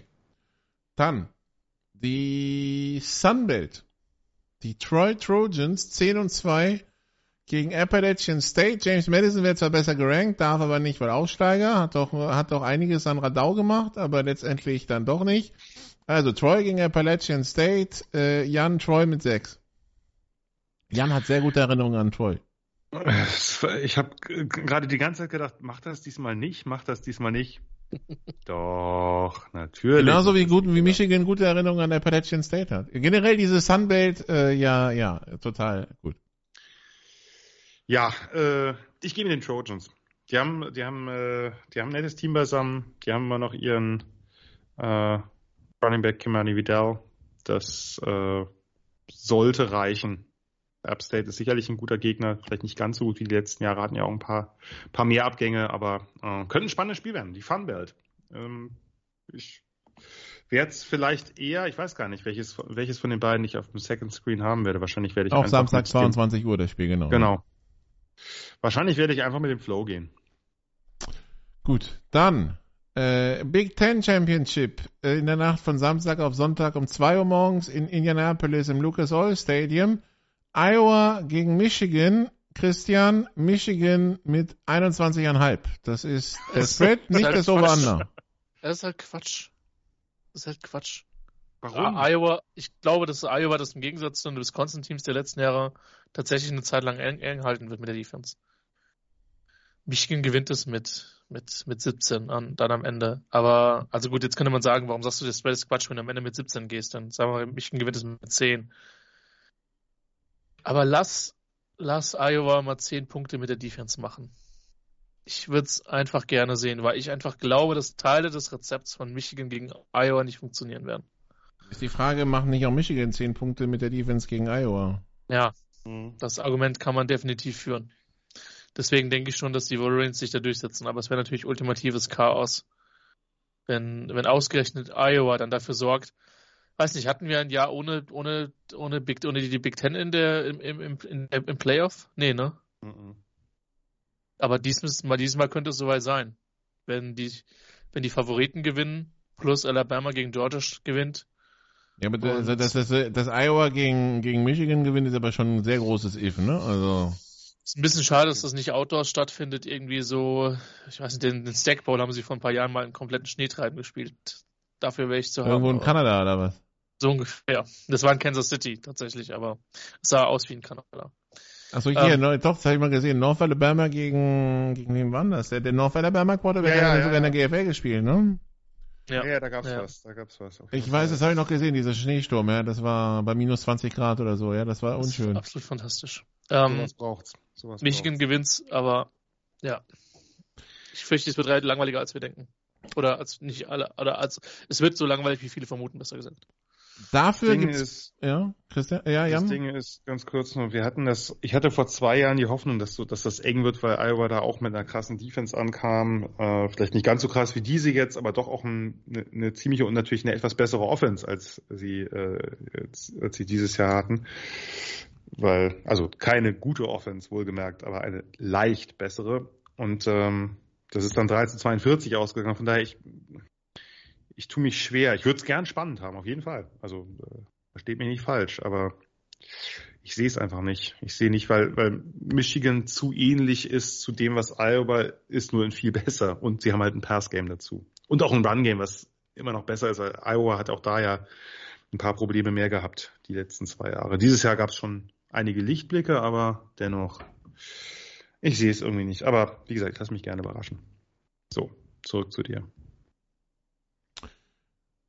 Sollte es langweilig werden, gibt es parallel dazu das ACC-Finale, ausgetragen im, äh, in äh, Charlotte, North Carolina. Florida State gegen Louisville. Florida State, Jan, mit zweieinhalb. Oh, super schwierig. Super schwierig. Louisville hat äh, ja wirklich einen hervorragenden Job gemacht, trotz der Niederlage jetzt gegen, äh, gegen Kentucky. Äh, Jeff Brom ähm, wirklich fantastischer Coach und sie haben halt ja auch eine Defense dazu, die, die ordentlich für Furore sorgen kann. Florida State muss es mit der Defense gewinnen und die war größtenteils sehr gut. Es gab immer mal ein Spiel, wo es vielleicht ein bisschen besser hätte sein können. Ah, ich, ich vermag es sehr, sehr schwer zu tippen, weil letztlich hängt es davon ab, kann Tate Rodemaker mit den Receivern, die ja wirklich fantastisch sind, mit Benson, mit einer O-Line, die mindestens serviceable ist, genug Plays machen. Soll ich mit dem Außenseiter gehen? Nee, ich weiß es nicht. Es ist, es ist genauso Münzhof, wie ich mir, das, ich finde es total schwer, also nicht nur Münzhof, sondern total schwer, kann ich mir alles vorstellen, was in dem Spiel passiert.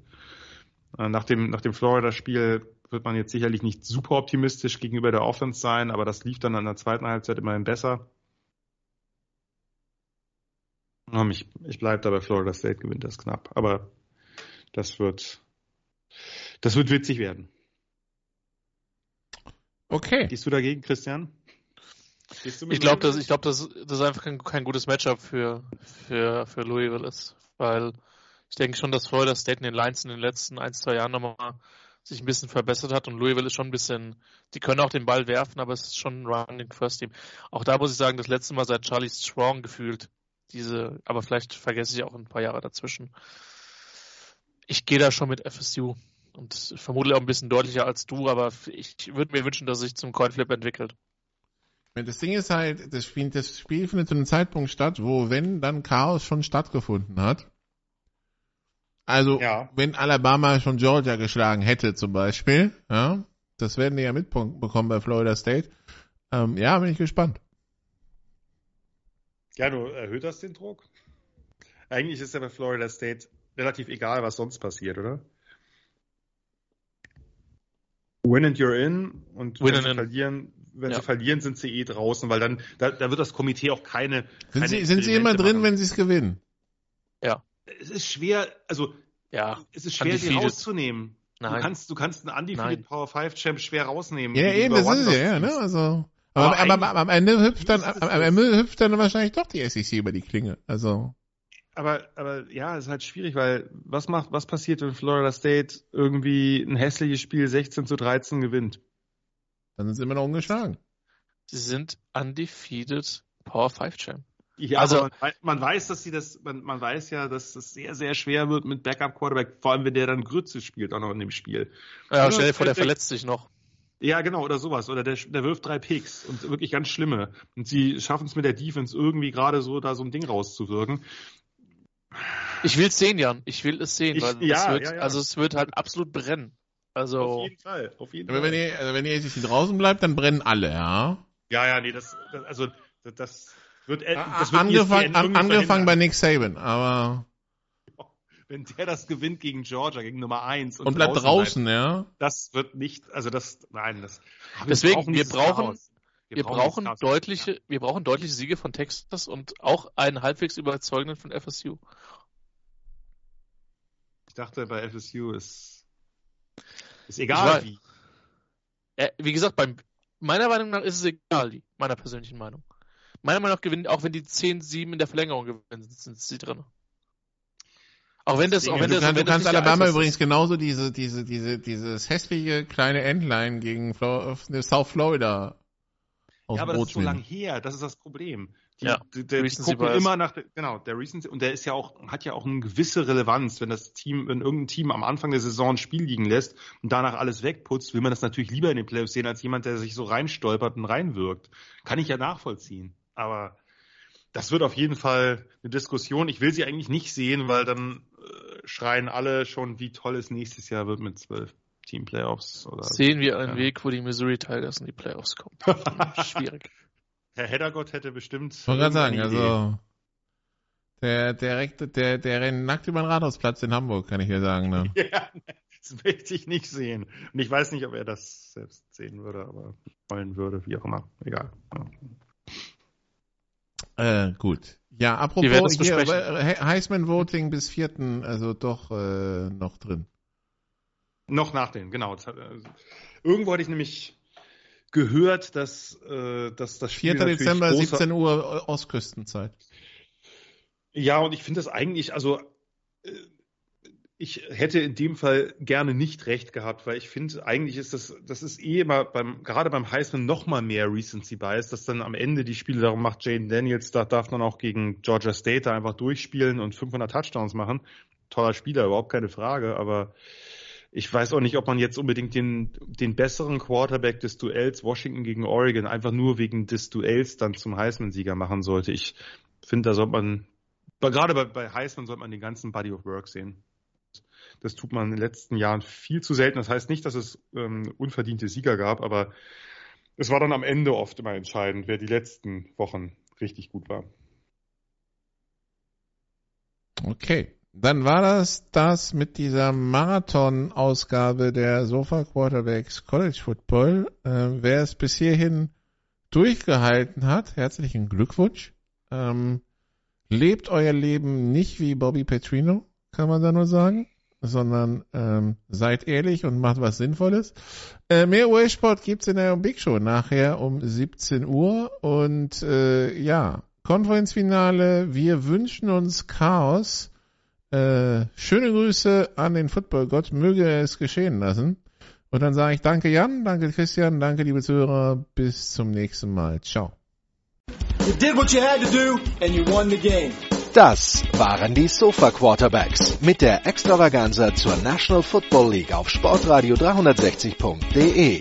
Wenn Sie Fragen, Anmerkungen, Gegenbeispiele haben, schreiben Sie uns entweder auf unserer Facebook-Seite über unseren Twitter-Account at sportradio360 oder direkt an steilpass at sportradio360.de. Great job, guys! Und versäumen Sie nicht unsere nächste Big Show jeden Donnerstag neu auf www.sportradio360.de. One day at a time.